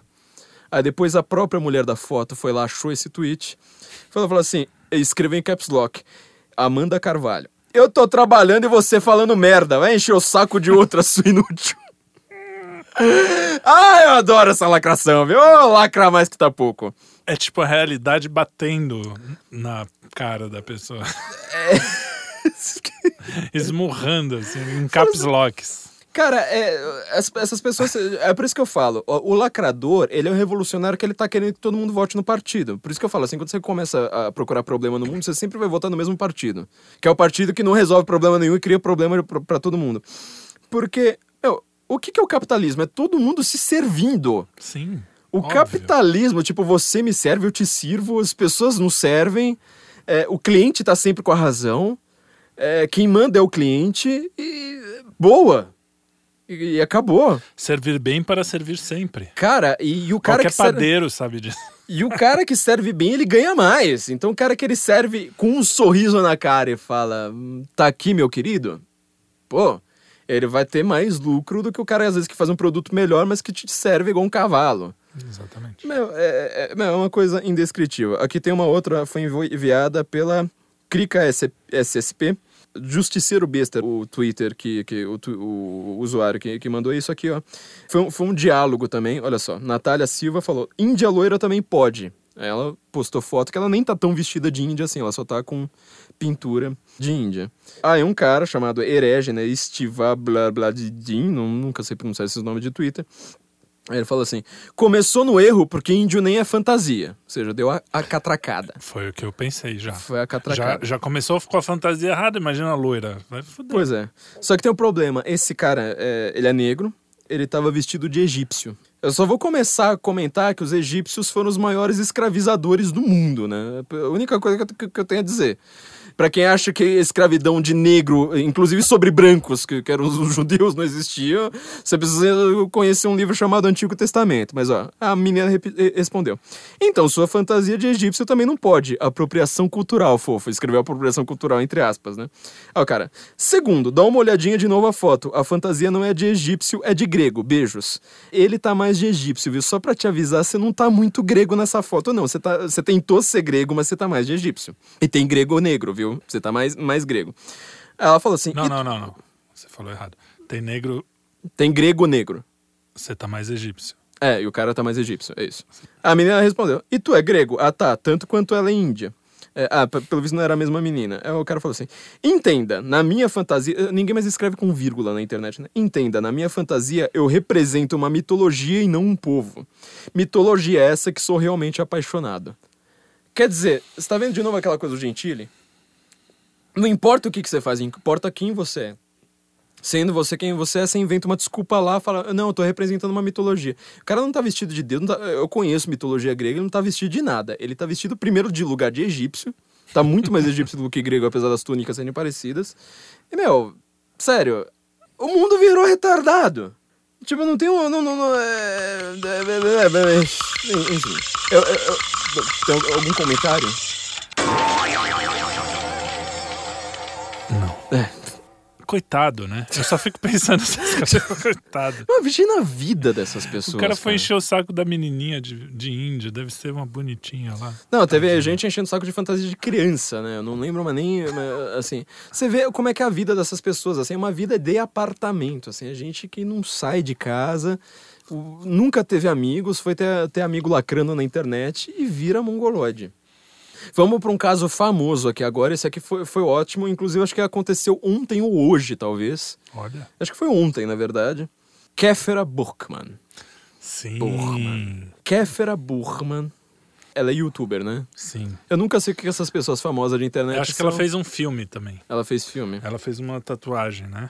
Ela fez uma tatuagem no braço, que é o símbolo do, do poder feminino, que é aquele espelho de, de Vênus, né? Só que eles, obviamente, eles querem falar de mitologia, mas eles não entendem nada. Eles pegam o espelho de Vênus, que é uma mitologia, é, um símbolo mitológico muito antigo, e colocam umas coisinhas assim pós-modernas no símbolo. Então tem a, a mãozinha e umas manchinhas pretinhas, que é pra marcar que, na verdade, aquilo ali é de feministas negras.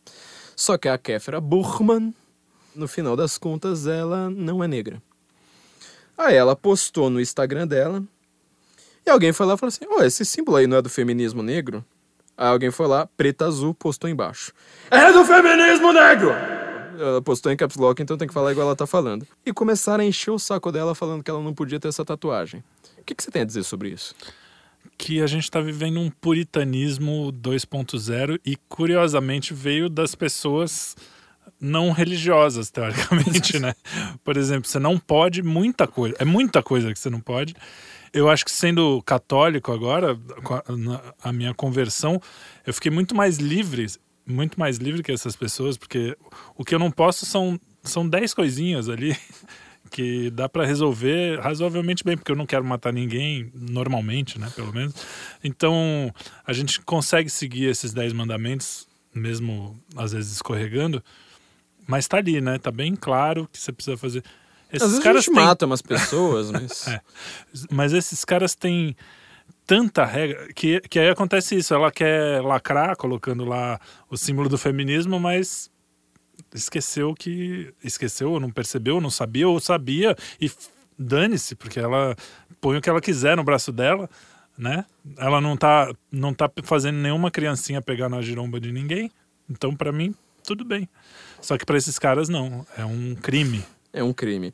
Agora, o, o que eu acho mais complicado nessa, nessa história toda, que lembra várias outras dessas problematizações, sobretudo as do cagada livre, é que assim, você, quando você faz uma coisa como essa, por exemplo, você se veste de nega maluca, você faz blackface, você é, tatua o símbolo do feminismo negro no seu braço, mesmo você tendo sobrenome alemão, você tá prestando uma homenagem aos negros. Você você tá sendo racista, por acaso? Você fala assim, olha, poder ao povo preto no meu braço. Eu tô sendo racista? Eu imagino que não, É, né? Você imagina que não.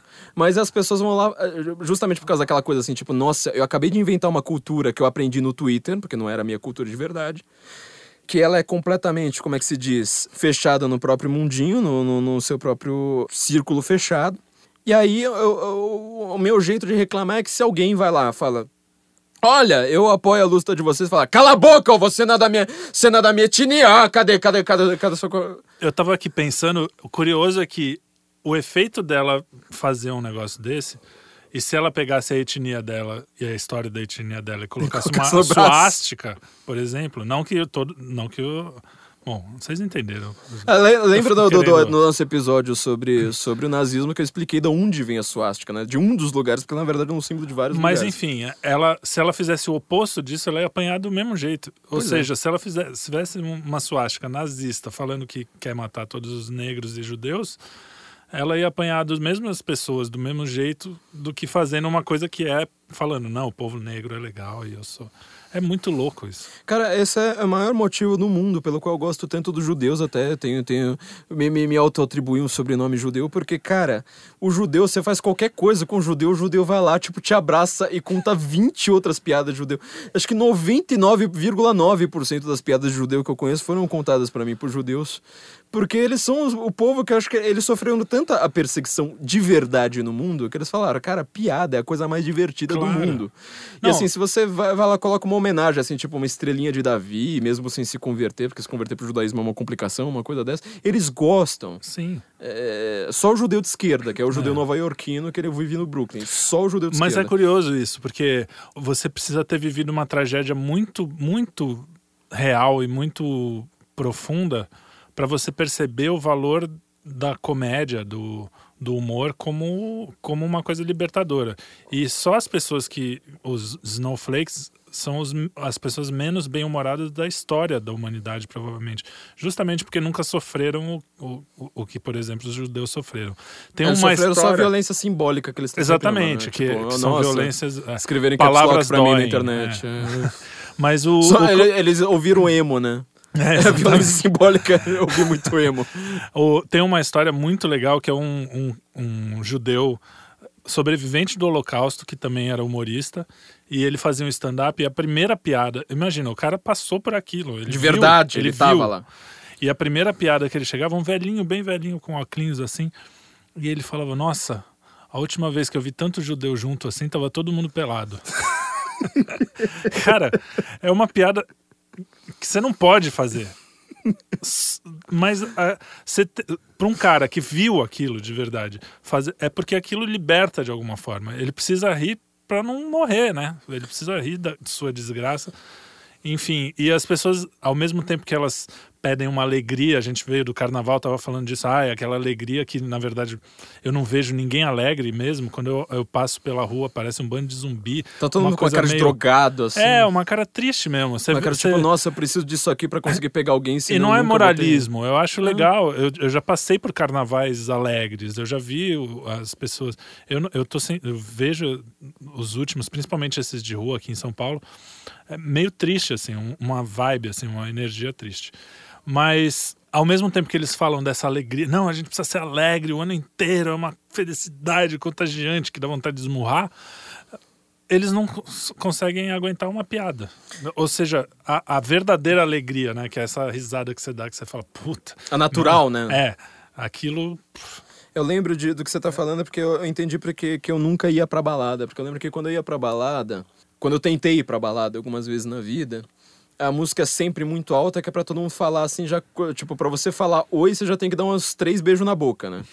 É, então, é, eu reparava que, na verdade, assim, tava sempre ali, todo mundo, sabe, cansado, de saco cheio, sabe, com uma cara de cu. Sempre todo mundo, assim, fudido, falando, nossa, minha vida não tem o menor sentido, eu preciso achar, achar algum sentido pra minha vida, desesperado. E tava todo mundo lá falando, nossa, estou me divertindo, então eu preciso beber pra caralho e ficar gritando, uhul, uhul, uhul. Você olhava pra cara dela, você fala, meu, você é a pessoa mais infeliz do mundo. Se você estivesse no quarto sozinha, comendo chocolate e lendo guete, você estaria feliz. Agora você não, você, você não tá. é, é, nossa, ficou pesado, né? É. Clima carregado aqui, acho que uma nuvem negra no ambiente aqui, daqui a pouco o Arthur Schopenhauer, ele próprio aqui, vai, vai se. Não, mas é que parece. Ao contrário, a gente tá querendo que as pessoas se divirtam. É, Na verdade. A gente tá falando, cara, isso não. Você não tá se divertindo, você, você não tá vendo, mas dá pra ver na sua cara que você não tá. É, essas pessoas problematizadoras são isso. E o carnaval virou uma festa política mesmo, né? Você vê pelas escolas de samba, o ridículo que foi. Porra, você saía justamente pra esquecer, né? Ou então você fazia uma piadinha com algum. Tinha uma marchinha sacaneando algum político e pronto, acabou. Ninguém problematizava, passava por isso. Não quero dizer que antiga, ai, como antigamente era melhor, mas eu, eu via, cara, eu lembro da minha adolescência, infância, as pessoas, mesmo na rua tal, o, as- o sexo, a atração, tinha uma liberalidade assim, mas, mas era assim, você não tinha certeza que ia pegar alguém. Só isso já dá um- uma coisa mais legal na coisa. Porque hoje, cara, você sai e fala, ah, bom, deixa eu ver, eu vou esperar o pessoal ficar muito bêbado e pegar a primeira que aparecer e vai. E aí é, são várias DSTs e assim, tá todo mundo infeliz. E depois tá todo mundo problematizando a, a- A própria infelicidade. a própria infelicidade, o próprio fato, assim, tipo, nossa, no carnaval não é não, nossa, no carnaval é isso. Cara, você nunca vai melhorar isso sem você ter um código de conduta. E o código de conduta melhor que já foi inventado, tá ali nos 10 mandamentos, meu filho. É tipo, olha, não, não pegue gente no carnaval, cara. Pegar gente no carnaval é pegar gente que acabou de beber mijo, entendeu? é, é, é. Bom, enfim, né? Nossa, é, clima. Vamos voltar a uma problematização mais alegre, vai. Ó. É, essa aqui foi ótima, Jefferson Ferrugem lembrou da, da gente. É da página Feminismo Animal também, lembrando lá do especismo. Você deixa seu cão cheirar fêmeas na rua? Aqui, saiba que isso é uma grave viol... Saiba que isso é uma grave violação do espaço privado das fêmeas. Repreenda seu cão e eduque-o de forma que ele não faça mais isso. Não eduque seu cãozinho para ser um estuprador. Feminismo animal, unindo mulheres mesmo sobre diferentes espécies. Coitado dos bichinhos. Deixa, briga com a gente, a gente briga de volta. Os caras. É, não- eles não têm como falar, minha filha, mas é assim que a gente trepa faz mais ou menos alguns milhões de anos e vai tomar no meio teu cu. É, é difícil pra um cachorro falar isso, mas o que que eles. Quando ele fala é. au au, ele tá querendo dizer isso, velho. É, exatamente. Meu, olha, bom, problematizações. O Rodrigo Digão mandou, uma- mandou uma que não, não sei se é bem uma problematização, mas mostra assim o que que é problematização vindo de cima. Ministra, aquela ministra, não lembro agora do que, que ela era, ela cita trabalho escravo ao reivindicar vencimentos de 61 mil reais. Você viu que, qual, qual é o problema que você vai gerar com, com problematização? Tipo, ah, eu sou da cultura negra e que existem negros e negros, inclusive um negro ganha 61 mil, mil reais e fala assim: olha, eu ganhar menos é trabalho escravo. Você tá inventando. É, é, é, Não, e, e justamente o, o negro que trabalha um trabalho escravo tá trabalhando para pagar ela, né? Porque o cara que tem uma empresinha que vende cachorro quente e paga o imposto para essa poder falar que é escrava. Aí a gente chega no. no- no- no- de novo, né? Aquela coisa que a gente tá explicando sempre do, do, do capitalismo. As pessoas, ao invés de analisar, tipo, nossa, vou ser um estudioso de fato, estudar sociologia, história, não sei mais o quê, pra entender como é que são as relações de poder, né? Já que eles gostam de- de- desse termo, pra entender como é que realmente funciona, né? Fala assim: ah, peraí, se você é negro, você pode ser a Thaís Araújo, você pode ganhar 60 mil reais por, por mês, você pode ser. Mas você é negro, então, enfim. Então é né, escravo. Não, não é escravo. É. Se você é o loiro albino que acabou de vir da Albânia, fugindo do comunismo, da fome, que pega tudo quanto é doença com muito mais facilidade, sabe? Que fugiu da crise de AIDS, aí você. Não, mas você é loiro de olho azul. Não pode, né? É, outra ótima, mandada por Lucas P. As axilas de Galgador. Esse foi. Essa problematização acho que foi uma das. mai- da- É uma das minhas preferidas, lembra Essa eu dessa? não lembro, eu não lembro. Então, a Gal Gadot, que fez a Mulher Maravilha, tipo, pra mim, acho que meu filme de su- super-herói, talvez um dos meus preferidos, um top 3, pelo menos agora. É, ela levantou os braços, quer dizer, ela levanta os braços em vários mo- momentos do filme, só que no trailer ela levanta os braços, com o uniforme já da Mulher Maravilha, e ela não está com o sovaco peludo. Ela está com o Que sovaco normal. Aí problematizaram falando das, das mulheres que gostam de andar igual umas macacas. Nossa, você falou macaca. Vão, já vão falar que é racismo, já vão falar. Eles vão esquecer que as macacas têm pelos no corpo e vão falar que você tá sendo Que eu sou racista. Mas- É, macaco, urso. É, exatamente, urso, melhor. Você é homem, você sabe que A gente, tem uma ten- gosta de tendência a preferir. preferir meninas sem, né? Vamos dizer que os pelos têm os seus lugares. Os pelos têm os seus Sem lugares. pelos também Sem não, pelos é, não, não é uma não coisa é- exata. Eu, né? Exato, eu, não, eu, não- discordo dessa teoria. Eu acho que ela tá errada. É, não, eu vou ser, ofender pode muitas não ser, das nossas mas a- ouvintes, mas. Tanto faz. A questão é assim: melhor menos do que mais. Isso não tem Exato. dúvida. Sobre Exato. pelos Exato. em mulheres. Exato. E aí você repara, né? Na tem- dúvida, melhor menos. Melhor então, menos. sovaco sem pelos. A maioria Ok? das mulheres gosta disso. E eu vou lembrar de uma coisa: ó. primeiro lugar, é a Mulher Maravilha, certo? Quantas mulheres você conhece que são a Mulher Maravilha? o Andrew Clavin fala uma coisa excelente sobre a, a Cinderela, ele já deu esse exemplo várias vezes, que assim, tem sempre esse mito do príncipe encantado que as mulheres ficam procurando. Ele fala: as pessoas estão lendo a Cinderela errado. Não é que você tem um príncipe encantado pra, esperando por você, que você vai ter um príncipe encantado esperando por você se você for a Cinderela. Quer dizer, tipo, seja uma pessoa admirável, uma pessoa que, sabe, se esforçou pra caramba, que fez o melhor para os outros, que foi, sabe, a- a- a- sabe tudo, tudo que a Mulher Maravilha faz. Aí você. Inclusive, raspar o sovaco. raspar o sovaco, aí as pessoas vão te admirar. Agora você querer, tipo, nossa, mas eu quero também ser a Mulher Maravilha. Olha, eu acabei de pintar meu sovaco de roxo. É, é, Não, talvez é- as é pessoas que não tá. gostem. É aquilo que a gente sempre fala. Você quer ter pelo no sovaco? Pode ter, ninguém vai. Só que você, só que você não que- vai ter o meu Agora- desejo no seu É, sovaco, pelo seu sovaco. Ah, é uma coisa de cultura. Tudo bem, nasci nessa porra dessa cultura e eu olho um sovaco peludo me brocha. Desculpa, é isso, Sinto essa é a muito. vida. Pois é. Então, na verdade, as pessoas querem é, falar assim: não, mas eu posso não tomar banho, eu posso não fazer nada É, disso. Mas a- ainda assim, eu vou Você ter o desejo dos precisa, outros. é, É. Você precisa me desejar mesmo assim. Eu, eu, você pode ter pelos, mas eu não vou te É. desejar. Desculpa. Meu Deus do céu. João Crestani lembrou, esse é o importante. Ó, a gente estava falando do índio no começo, ele esqueceu de falar, né, desse negócio de homenagem. Teve o caso do Washington Redskins, o time de Sim. futebol americano. Marcelo de Paulos escreveu no Senso em Comum um texto gigantesco a respeito da, Acho que nós somos um dos únicos sites que explicou de fato o que estava acontecendo na NFL, né, com esse texto do Marcelo de Paulos, toda a polêmica lá de se ajoelhar pro hino. E há uns anos 60 teve essa polêmica na NFL, acho que faz uns 5 anos, não deve fazer mais do que isso, que reclamaram do, do time Washington Redskins que eles têm um indião. Indião pele vermelha como símbolo, e falaram: Ó, isso aí vai ofender os índios, eh, peles, peles vermelhas americanos. Aí fizeram um survey, né? Uma. Como é que fala isso? Uma- Pesquisa. uma pesquisa entre os nativo-americanos por lá e descobriram que 63% gostavam e consideravam aquilo uma homenagem. Quer dizer, isso é problematização. Quer dizer, não tem é. problema. Você fala, tá todo mundo feliz, bem, capitalismo tá indo bem, conservadorismo americano, beleza, American Way of Life, todo mundo com família, sabe? Feliz, beleza, patriarcado, rules. Aí fala, ah, mas eu preciso achar um problema. Aí você vai lá e inventa um problema que não existe. Aí, não contente com isso, acho que mais uns 20% dos índios não tava nem aí pra esse negócio. Falavam, foda-se. E aí só tinha, tipo, os- sabe, o eleitorado lá do, do- do- do- da Luciana. Genro. Não, da Luciana Genro. O Partido Democrata é sensacional perto disso. Falando, não, realmente é um problema. Só que assim, você já tinha que ir lá falando, ó, estão falando que é um problema, porque eles nunca tinham problematizado. Pois é, a- a- quando você pergunta para pessoas reais, aí é o que aconteceu com a Índia aqui, que fez a mesma coisa, exatamente isso.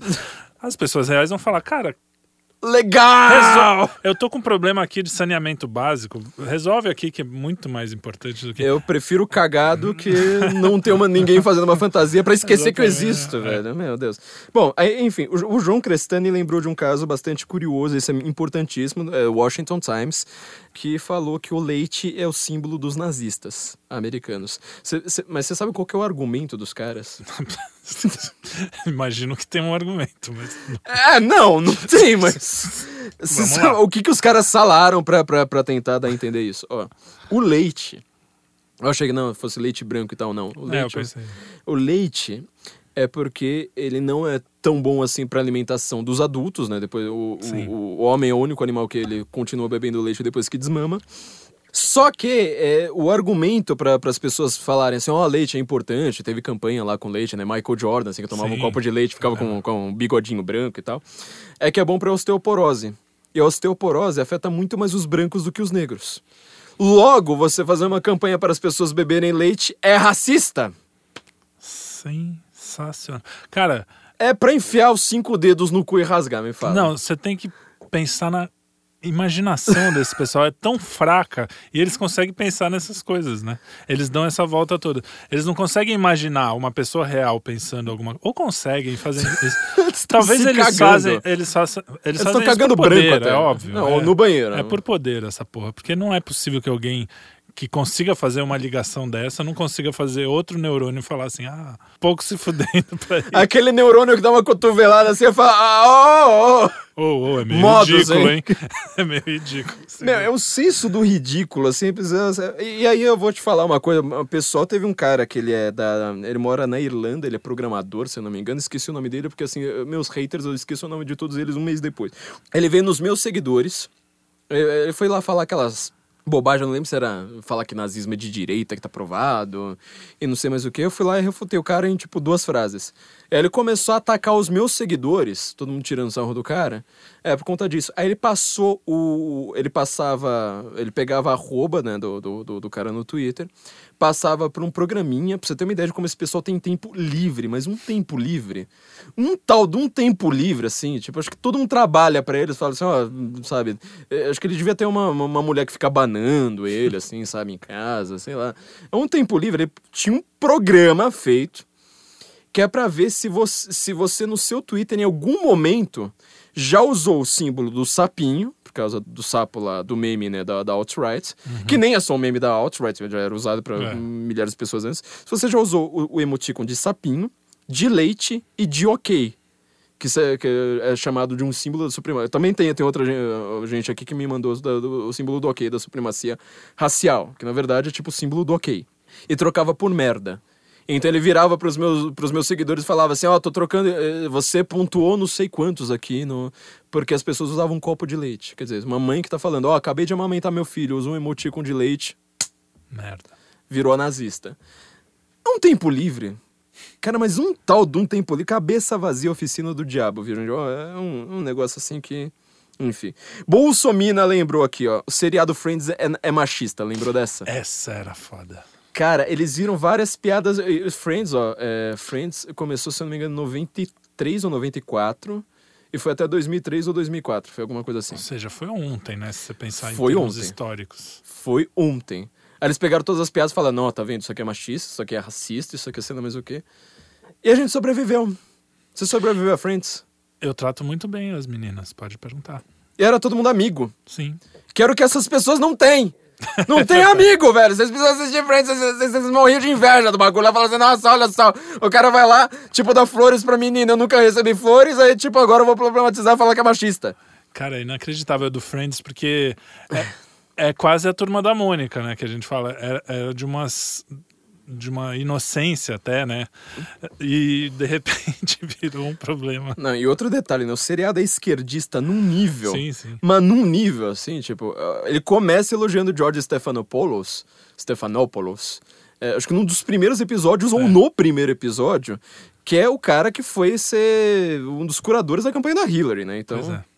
você vê aqui, ó, no- saiu no Diário Nacional, é, parece que saiu na Folha, na verdade, que falta de restaurantes africanos no, em São Paulo escancara o racismo. Lembra dessa?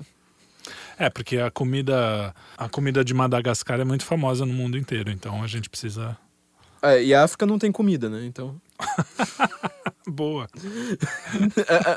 Não tinha- Ô, Você foi mandado pelo Yellow. Vamos falar que a gente. Vamos falar que a gente é. Que a gente eu quero resolver tá o problema- rindo da fome da. Eu da- quero resolver o problema da, da fome na África mandando restaurante pra lá. É, o É tudo que eu quero fazer, meu filho. Agora, eu quero resolver, mas enfim, né? Etiópia é muito famosa. pô. Etiópia, é. Bangladesh. Vamos lá, tem mais aqui, ó. Puta, esse aqui, ó. Thiago Moreira mandou pra gente. Sabe o site Spotniks? Sim. Meu, ele o site Spot, isso aqui a gente precisa comentar, ó, porque o site Spotniks ele fe- fez dois artigos, ó, 10 vezes em que o politicamente correto passou de todos os limites em 2016. Esse é um do- do- do- do- dos textos do Rodrigo Silva. Aí ele falou, primeiro lugar, o vilão que só pode agredir personagens masculinos. Saiu no X-Men, lembra? Eu lembro. No X-Men, no cartaz de divulgação que ele tava, o vilão tava pegando pelo pescoço. É uma personagem azul que eu esqueci como é que A Mística. Você imagina você chegar pro Hannibal Lecter. Falar, né, é. Do Silêncio dos Inocentes e falar, cara, você não pode comer mulheres. Só- Literalmente, no caso. Só pode comer homem. Porque assim, em primeiro lugar, ali é claramente é o vilão contra a menina. Então você sabe que é o vilão, caralho. Vilão, caralho! Vilão! Mas tava em ponto de homem, eu falo, nossa, isso aí vai. É, Aí eu penso assim, ó. Vou, vou até citar aqui, ele- ele- eles deixam, né? Que a atriz Rosen McGowan, você sabe quem que é essa? É, eu acho que é uma gordinha. Deve ser. Pelo que tá escrito aqui, deve ser, ó. Ela falou: foda-se essa merda. Há um imenso problema quando as pessoas da 20th Century Fox acham que violência contra a mulher é a melhor forma de divulgar um filme. De um filme de, viol de violência contra as mulheres. você acha que você divulga como um, um, um filme desse? O Já cara- sei fazendo cara- carinho, fazendo carinho na mulher. Não, o cara não entende. a- a- Esse pessoal não entende que ficção serve justamente aquilo que eu falei no começo. Pra você poder matar alguém na sua imaginação, quando você olha, sem precisar matar alguém na vida real. Então o vilão, ele serve como anti-exemplo. Eu não sei se eles entendem que o anti-exemplo é o que você não deve fazer. Tem que tratar que nem retardado mesmo. Ou seja, em primeiro lugar, a ficção é ficção. Sim. Oh. Essa pegou pesada, hein? Ficção é ficção, não é de verdade, viu, gente? Gênio. Não existe mutante. Mito, mito. X-Men é de mentirinha. A mística não existe. E outro problema. Eu acho que esses esquerdistas, como você tá falando, né, do exemplo, o vilão ali é um anti-exemplo. Eu acho que o esquerdista ele tem um problema cerebral muito sério, que ele acha assim, ele não tem essa grande dialética, essa grande profundidade de pensamento, assim, sabe, de, de, de imaginação mesmo. Inclusive tem livros sobre isso, né? Imaginação liberal e tal, é, os problemas da imaginação moral. Tudo que ele consegue fazer é repetir. Então, assim, ele, macaquinho vê, macaquinho faz. Então, ele, ele- só que como ele repete, ele repete Anitta, ele repete, sabe, estuprador, ele repete o que ele lê na internet, ele fala assim, nossa, mas se, é- se apertarem uma mulher pelo pescoço, inclusive uma mulher azul, é, vão sair apertando a mulher pelo pescoço. Segundo, campanha da Versace tinha aqui um casal interracial que eles chamaram de racista. Era a, a modelo, que era loira, é, mãe, né, Gigi Hadid, de 21 anos, que ela é casada com um cara que ele, na verdade, assim, é, um- é aquele negro que a gente nem chama de negro aqui no Brasil, né? Um cara assim meio, meio mestiço e tal. E aí foram lá, é, ela tá andando com os filhos, toda bem vestida, né, e tal. Ela tá andando com os filhos e com o marido, um dos filhos está num carrinho de bebê. Depois eu vou deixar essa foto pra você, tem link lá pro, pro Spotnix. Um dos filhos está com um carrinho de bebê, guarde a informação. Olha só que postaram né, na, na, na campanha publicitária dela andando bem vestida com os filhos, com, com o marido e tal. Por favor, retirem esse anúncio da Versace. É constrangedor. O anúncio inteiro é focado na mãe de pele clara. Tanto as crianças como o pai olham para ela impressionados. Porque realmente é uma coisa bem comum, né? Tipo, tem uma mulher bonita e tipo. e os filhos e o acho- marido olharem E eu acho que até as com mulheres. ternura, né? Elas É. não sabem o que é isso. Elas não sabem, não sabem que é, que é olhar pra, pra uma mãe com ternura. E outra coisa, eu acho que até as mulheres prestam mais atenção na mulher do que no cara. Sim. Já "Ah, agora você não viu nada, ó. As minorias são pouco representadas na indústria, olha só. Tipo, os dois filhos da, da, da mulher são negros e o marido dela é negro. Ela tá falando que as minorias são pouco representadas. Tá aqui na proporção de 3 para 1, mas ela tá achando que é pouco representada. E quando em comerciais, elas são quase sempre retratadas nas sombras de uma modelo de pele clara, disse um usuário. Aí o outro melhora aqui. Por que uma corrente em torno da menina negra que claramente não se mistura nessa foto bizarra? O Rodrigo comentou, né? Talvez porque a personagem em questão seja um bebê que tá num carrinho de bebê com cinto de segurança de plástico para bebês. Porra! Porra, foi por minha parte, mas... Meu Deus! Dá até nervoso. Bom, outra, Capitão América, viril demais, porque assim, colunista Joanna Robson, da revista americana Vanity Fair. Vanity Fair, não sei se você sabe. É a, é a revista devia se chamar Vanity Fair Problematization. É. Porque ela... A Vanity Fair é assim, caso você seja. Você já leu Caros Amigos, Jornal da Causa Operária e tal? É tosco, suja a mão. é- é- só que Vanity Fair é a mesma coisa, só que se você é uma socialite que mora na Quinta Avenida. Então, assim, você sabe, não tem nada que fazer pra ver, você fica problematizando é isso. Ó, olha só que, que ela, o que, que a mulher. Aí você vê, né? Ninguém. No mundo, o mundo tem mais ou menos 7 bilhões de pessoas, todo mundo viu o filme do Capitão América, ninguém viu problema nenhum. Ela vai lá e fala assim: olha, é um momento doce humano que os conecta. Ou seja, o Capitão América com o melhor amigo dele, que, tipo, os dois têm uma relação normal de amigos. ou seja, o Capitão América beija uma mulher, um amigo dele olha pra, pra, pra, pra cena e fala: ô, legal. É um momento doce humano que os conecta, mas também é regado de virilidade heterossexual. No filme. Que crime. No filme do Capitão América. Se a Disney não se, está. ela, se ela vir Conan, então fudeu, né? tipo, acabou, ela tem um ataque. Se a, Conan. Se a Disney não está inclinada a dar ao público um herói gay, ela não poderia pelo menos ter deixado para nós o sonho de Buck com o Capitão? É seu sonho ver o Buck com o Capitão? Não. É, então. O filme Capitão América Guerra Civil não saiu da linha quando definiu o relacionamento de Buck e Steve quando o capitão dá um beijo em Sharon Carter, enquanto Buck olha de forma positiva para os dois. Que absurdo. Quer dizer, tem duas pessoas se beijando, você vai lá e fala assim: oh, parabéns. Se deu Que bem, legal. né? Aquela velha... Vocês. Vocês Aê, são pessoas normais. campeão! Onde está o espaço para a interpretação nesse momento? Cara, aí, ó, ó, peraí, crítica literária, a gente precisava chamar o Rodrigo Gugel aqui para ele se materializar aqui. O que, que é interpretação nesse caso? A única interpretação que essa mulher tem é do tipo, onde a gente vai ver perobagem? Se você. A única capacidade interpretativa dela é olhar para o filme e falar assim, gente, mas eu preciso que alguém dê o cu imediatamente, no máximo 15 minutos. E ela chama isso de interpretação, ela tá se achando superior, uma crítica de arte assim mais sofisticada. Não, é- é- cara, é muito filha da puta pra pouca puta que pariu. Não dá pra definir isso aqui com, com, com palavras melhores, ó. 4. Os estudantes que protestam contra as aulas de inglês porque há muitos poetas homens e brancos na língua inglesa. Esse caso aqui tem o guia politicamente incorreto da literatura inglesa no Brasil. Assim, muita gente me pergunta o que, que se estuda em letras. Eu vou te falar, tem aulas extremamente interessantes, como tem as aulas mais mongoloides do mundo. É tudo junto, misturado, é tudo a mesma coisa. Você acha que se você se formar em letras português, você vai pegar assim, ó, primeiro semestre é Camões, último semestre continua estudando Camões. Sabe quantas aulas de Camões você tem obrigatoriamente? Zero. Se você quiser, você faz um semestre sobre Camões como uma aula optativa. Agora você não tem aula de Camões. Você não tá no, no Você pode se formar em letras sem nunca ter lido Camões. sem nunca ter lido Camões. Nunca ter lido Camões. Na USP, tô falando na USP, ou seja, no top das top. E na, no- no- nos currículos de, de literatura comparada na, na- tipo UCLA, eu tô, tô falando assim, grandes faculdades, né, Berkeley, a Ivy League inteira, é mais ou menos a mesma coisa. Então, quer dizer, você tem três áreas para você se focar, que são estudos de gênero, certo? Colonialismo, que aí você vai estudar literatura inglesa fora do, do, do circuito Inglaterra e Estados Unidos, então você vai estudar África do Sul, eh, os lugares geralmente do Commonwealth. E aí você estuda questões raciais ou questões de eh, etnias, ou seja, os hispânicos que faziam literatura inglesa ou literatura negra. Shakespeare, que é bom. É optativa. É optativa. E essas pessoas, elas realmente elas fizeram. Ou teve um movimento muito grande, tem, tem textos do Harold Bloom a dar com pau falando disso. É que, tipo, você não lê mais Shakespeare.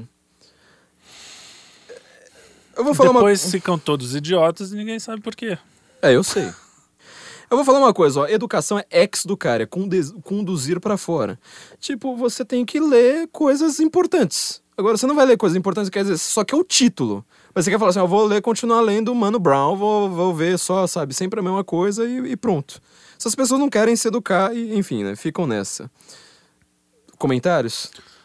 Você sabe qual é a cor do Homero? Depende, qual Homero? Homero, Homero grego. É, provavelmente era branco. Então, tanto faz, certo? Tá. Tipo, Provavelmente, não sei. provavelmente, porque não interessa. Interessa o que ele escreveu. Inclusive, tipo, podia ser uma mulher, ninguém sabe. Pô, Exatamente. Tanto faz. Aí, essa, coisa, essa política de identidade é a coisa mais estúpida do mundo. Porque nada do que você faz me- é melhor ou pior se você é de uma cor ou de outra. Ou se você é homem ou mulher, ou se você. Então é tão O que importa é estúpido.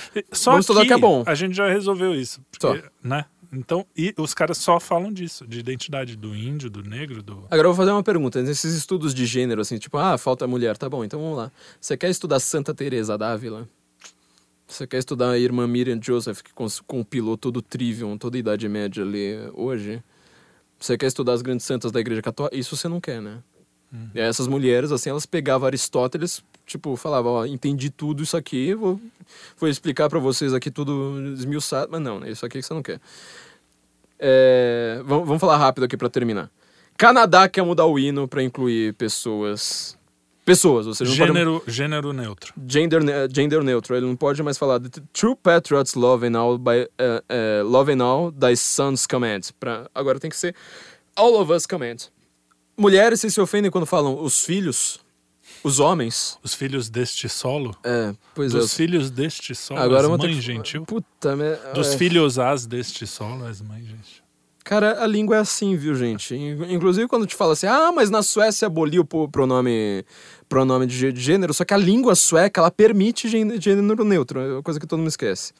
É, teve um caso aqui também bizarro. A brasileira que foi assaltada levou um tiro e pediu desculpas aos bandidos porque eles são vítimas também. Eu vi.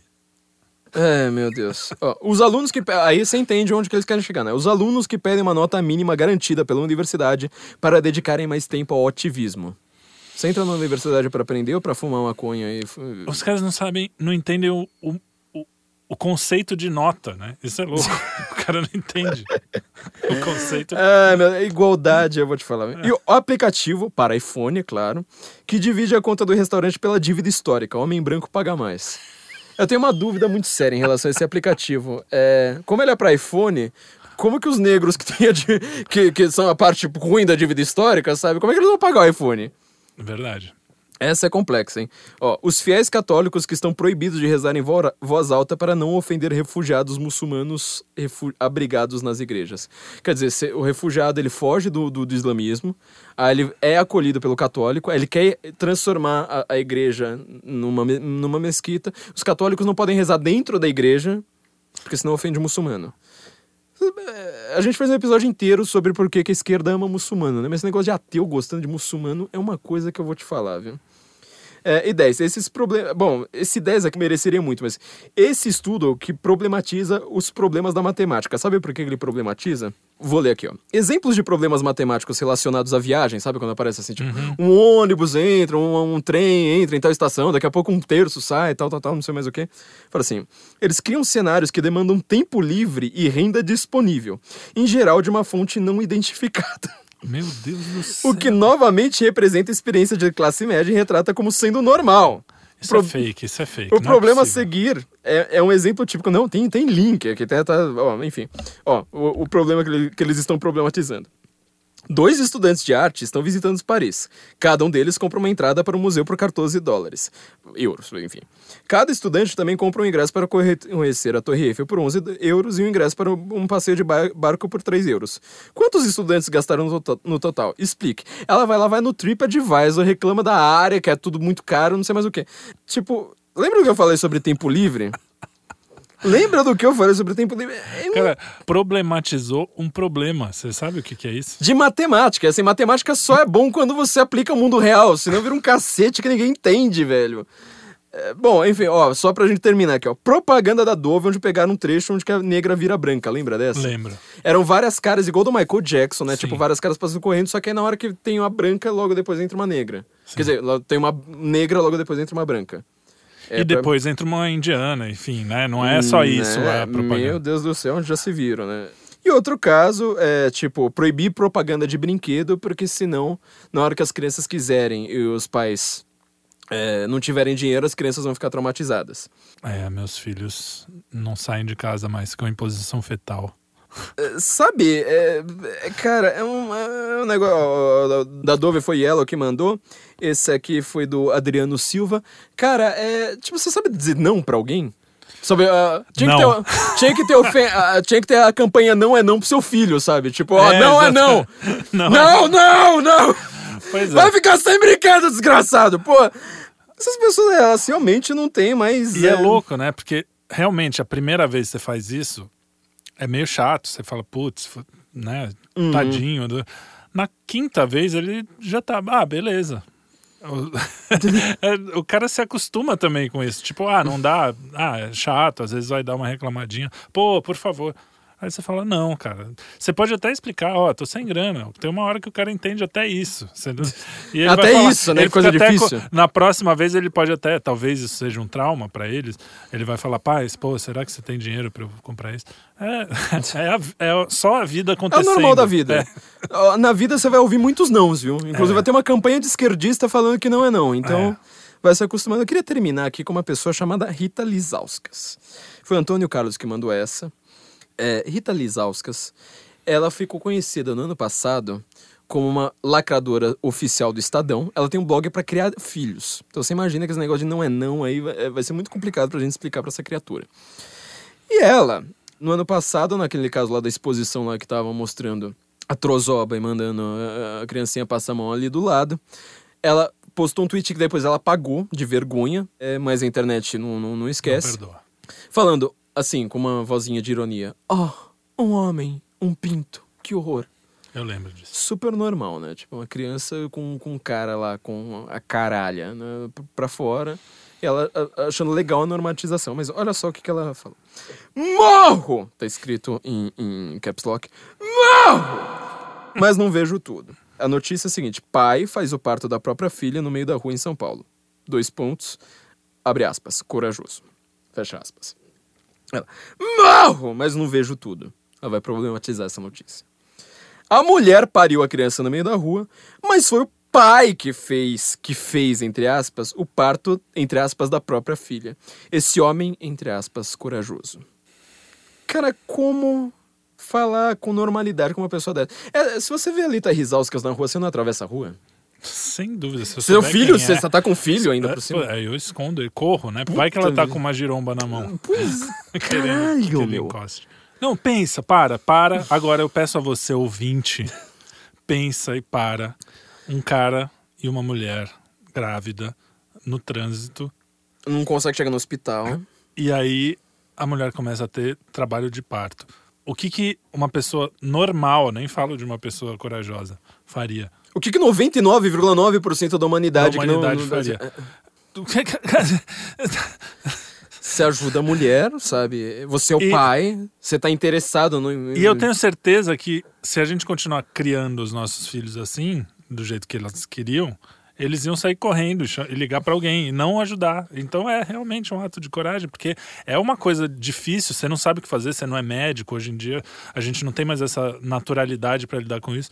Um parto normal é uma coisa, às vezes, assustadora. Sim, eu Num participei de dois, eu sei como é que é. Puta É assustador, merda, porque cê- mano. você tá num. Tá todo mundo, é- ela também é corajosa, mas a mãe corajosa, tendo um parto normal em qualquer situação, todo mundo já sabe que ela é corajosa. Você não precisa adjetivar. Agora, é basicamente. agora ali foi o pai que ajudou, você tá Sim. falando, que, é, que o pai tá ajudando. É, e aí eu, eu- eu atento pra um detalhe. Eu sei que essa mulher já leu Judith Butler, que é a rainha das feministas Sim. radicais retardadas. Todo mundo que leu Judith Butler concordou com uma vírgula do que tá nos livros dela. É retardado. É mongoloide tem um QI de 12 no máximo. É, sabe por quê? ó? Ela vai lá e fala assim, ó. Foi o pai que fez. Ela coloca uma aspa irônica, porque na verdade, assim, o pai não fez o parto. Bom, o verbo é tipo, ó, quando você ajuda, você vai lá, você faz o parto. Geralmente, quando você fala fazer o parto, a língua portuguesa diz isso. Não é que você está parindo, é quem fez o parto é justamente quem não estava grávido. É. Então aqui tá tudo nor- normal. Eu não sei o que, que, que aspa iro- irônica foi essa.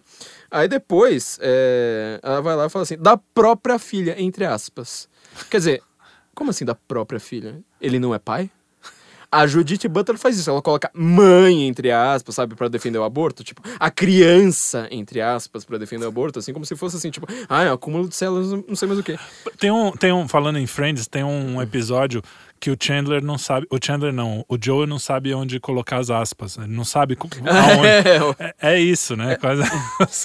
assim, é é um nível que você fala assim, cara, se você vai problematizar isso, se você vai problematizar um dos atos mais bonitos do mundo, Exato. Em primeiro lugar, eu sei que ali Italizauskas, eh, alguém que faz isso não lava a louça. Se você lava a louça, se você arruma a sua cama, você não consegue mais ter tempo pra fazer uma coisa dessas, sabe? É, é impossível. Então, bom, enfim. Muita gente aqui, eu agradeço a todos os meus, meus ouvintes, meus leitores, que, que, quem, quem me segue que passou isso, foram muitas falando do Catraca Livre, do de apropriação cultural, do turbante, da Lésia, né? Lembra lá a loja lá que foi, foi problematizada. É, teve Grid Girls, teve Peppa Racista, teve... Ah, Bani Filósofo Branco, essa foi ótima. Sim. Eu gostei bastante dessa porque o curso de filosofia só vai ter o Franz Fanon. vai, vai, vai ser ótimo um curso desse, se forma em fil- filosofia em um mês. É, o símbolo do ok, óbvio. Ar-condicionado machista também, né? Esse Ah, cena é super lembro, interessante, essa. porque a- com a temperatura masculina média um pouco mais, mais alta, então você quer um ar-condicionado um pouco mais frio, então é machismo. Quer dizer, você, no final das contas, tudo que você tem, escola britânica querer banir melhor amigo, porque também é preconceito, né? Vai que seu melhor amigo é trans. É, Monteiro Lobato, óbvio. Você tá vendo que todo, todo assim, o problematizador, ele é uma pessoa que ela não, não vive a realidade, vive no apartamento, Vê se alguém aqui é da periferia. Vê se, vê se algum desses caras aqui ele fala assim: olha, eu tenho cinco filhos pra criar. Problema de verdade, né? Sou pedreiro, tenho 20, pro- 20 filhos pra criar. Tenho que ir lá, sabe, pra Praça da República todo dia, moro em Ferraz de, de, Ferraz de Vasconcelos, sabe, em Guaianás. O cara não pensa isso aqui. Isso aqui é problema de gente rica, com tempo livre, filha da puta. E Rich people's problems. Rich people's problems. A gente precisa começar a importar algumas expressões em inglês, né? Isso aqui é coisa de snowflakes. Sabe o que essas pessoas precisam, Felipe? Eu sei que você... Não, calma, não, não, não responda isso. Responda outra coisa.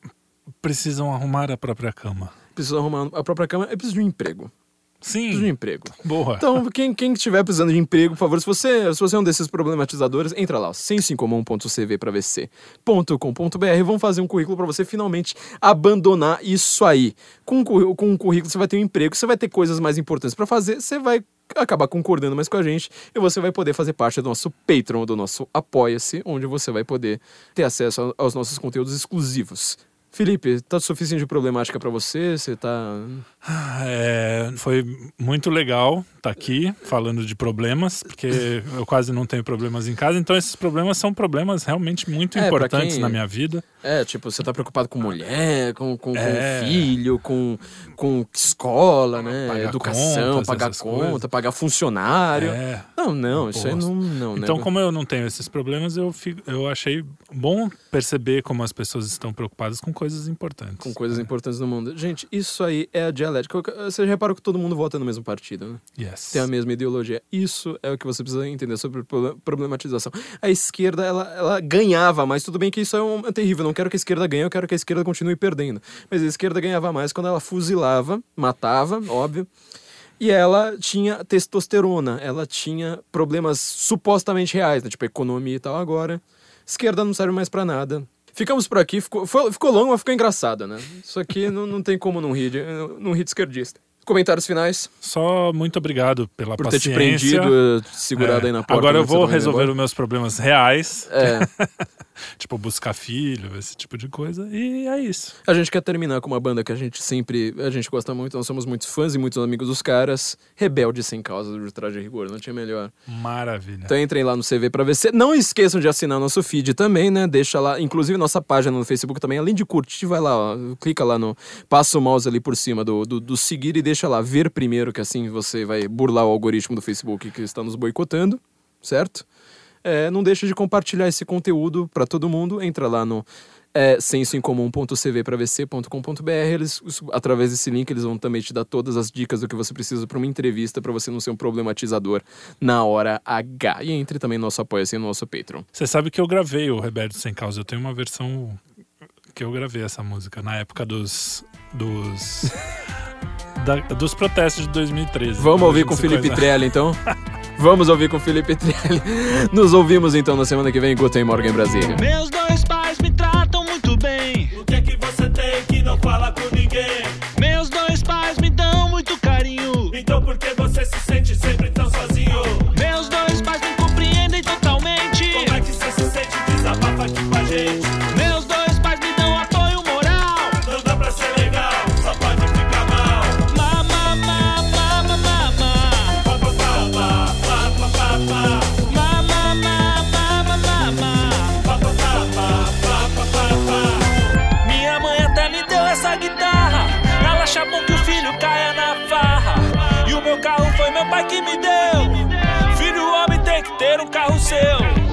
Questão que eu só ande produzido.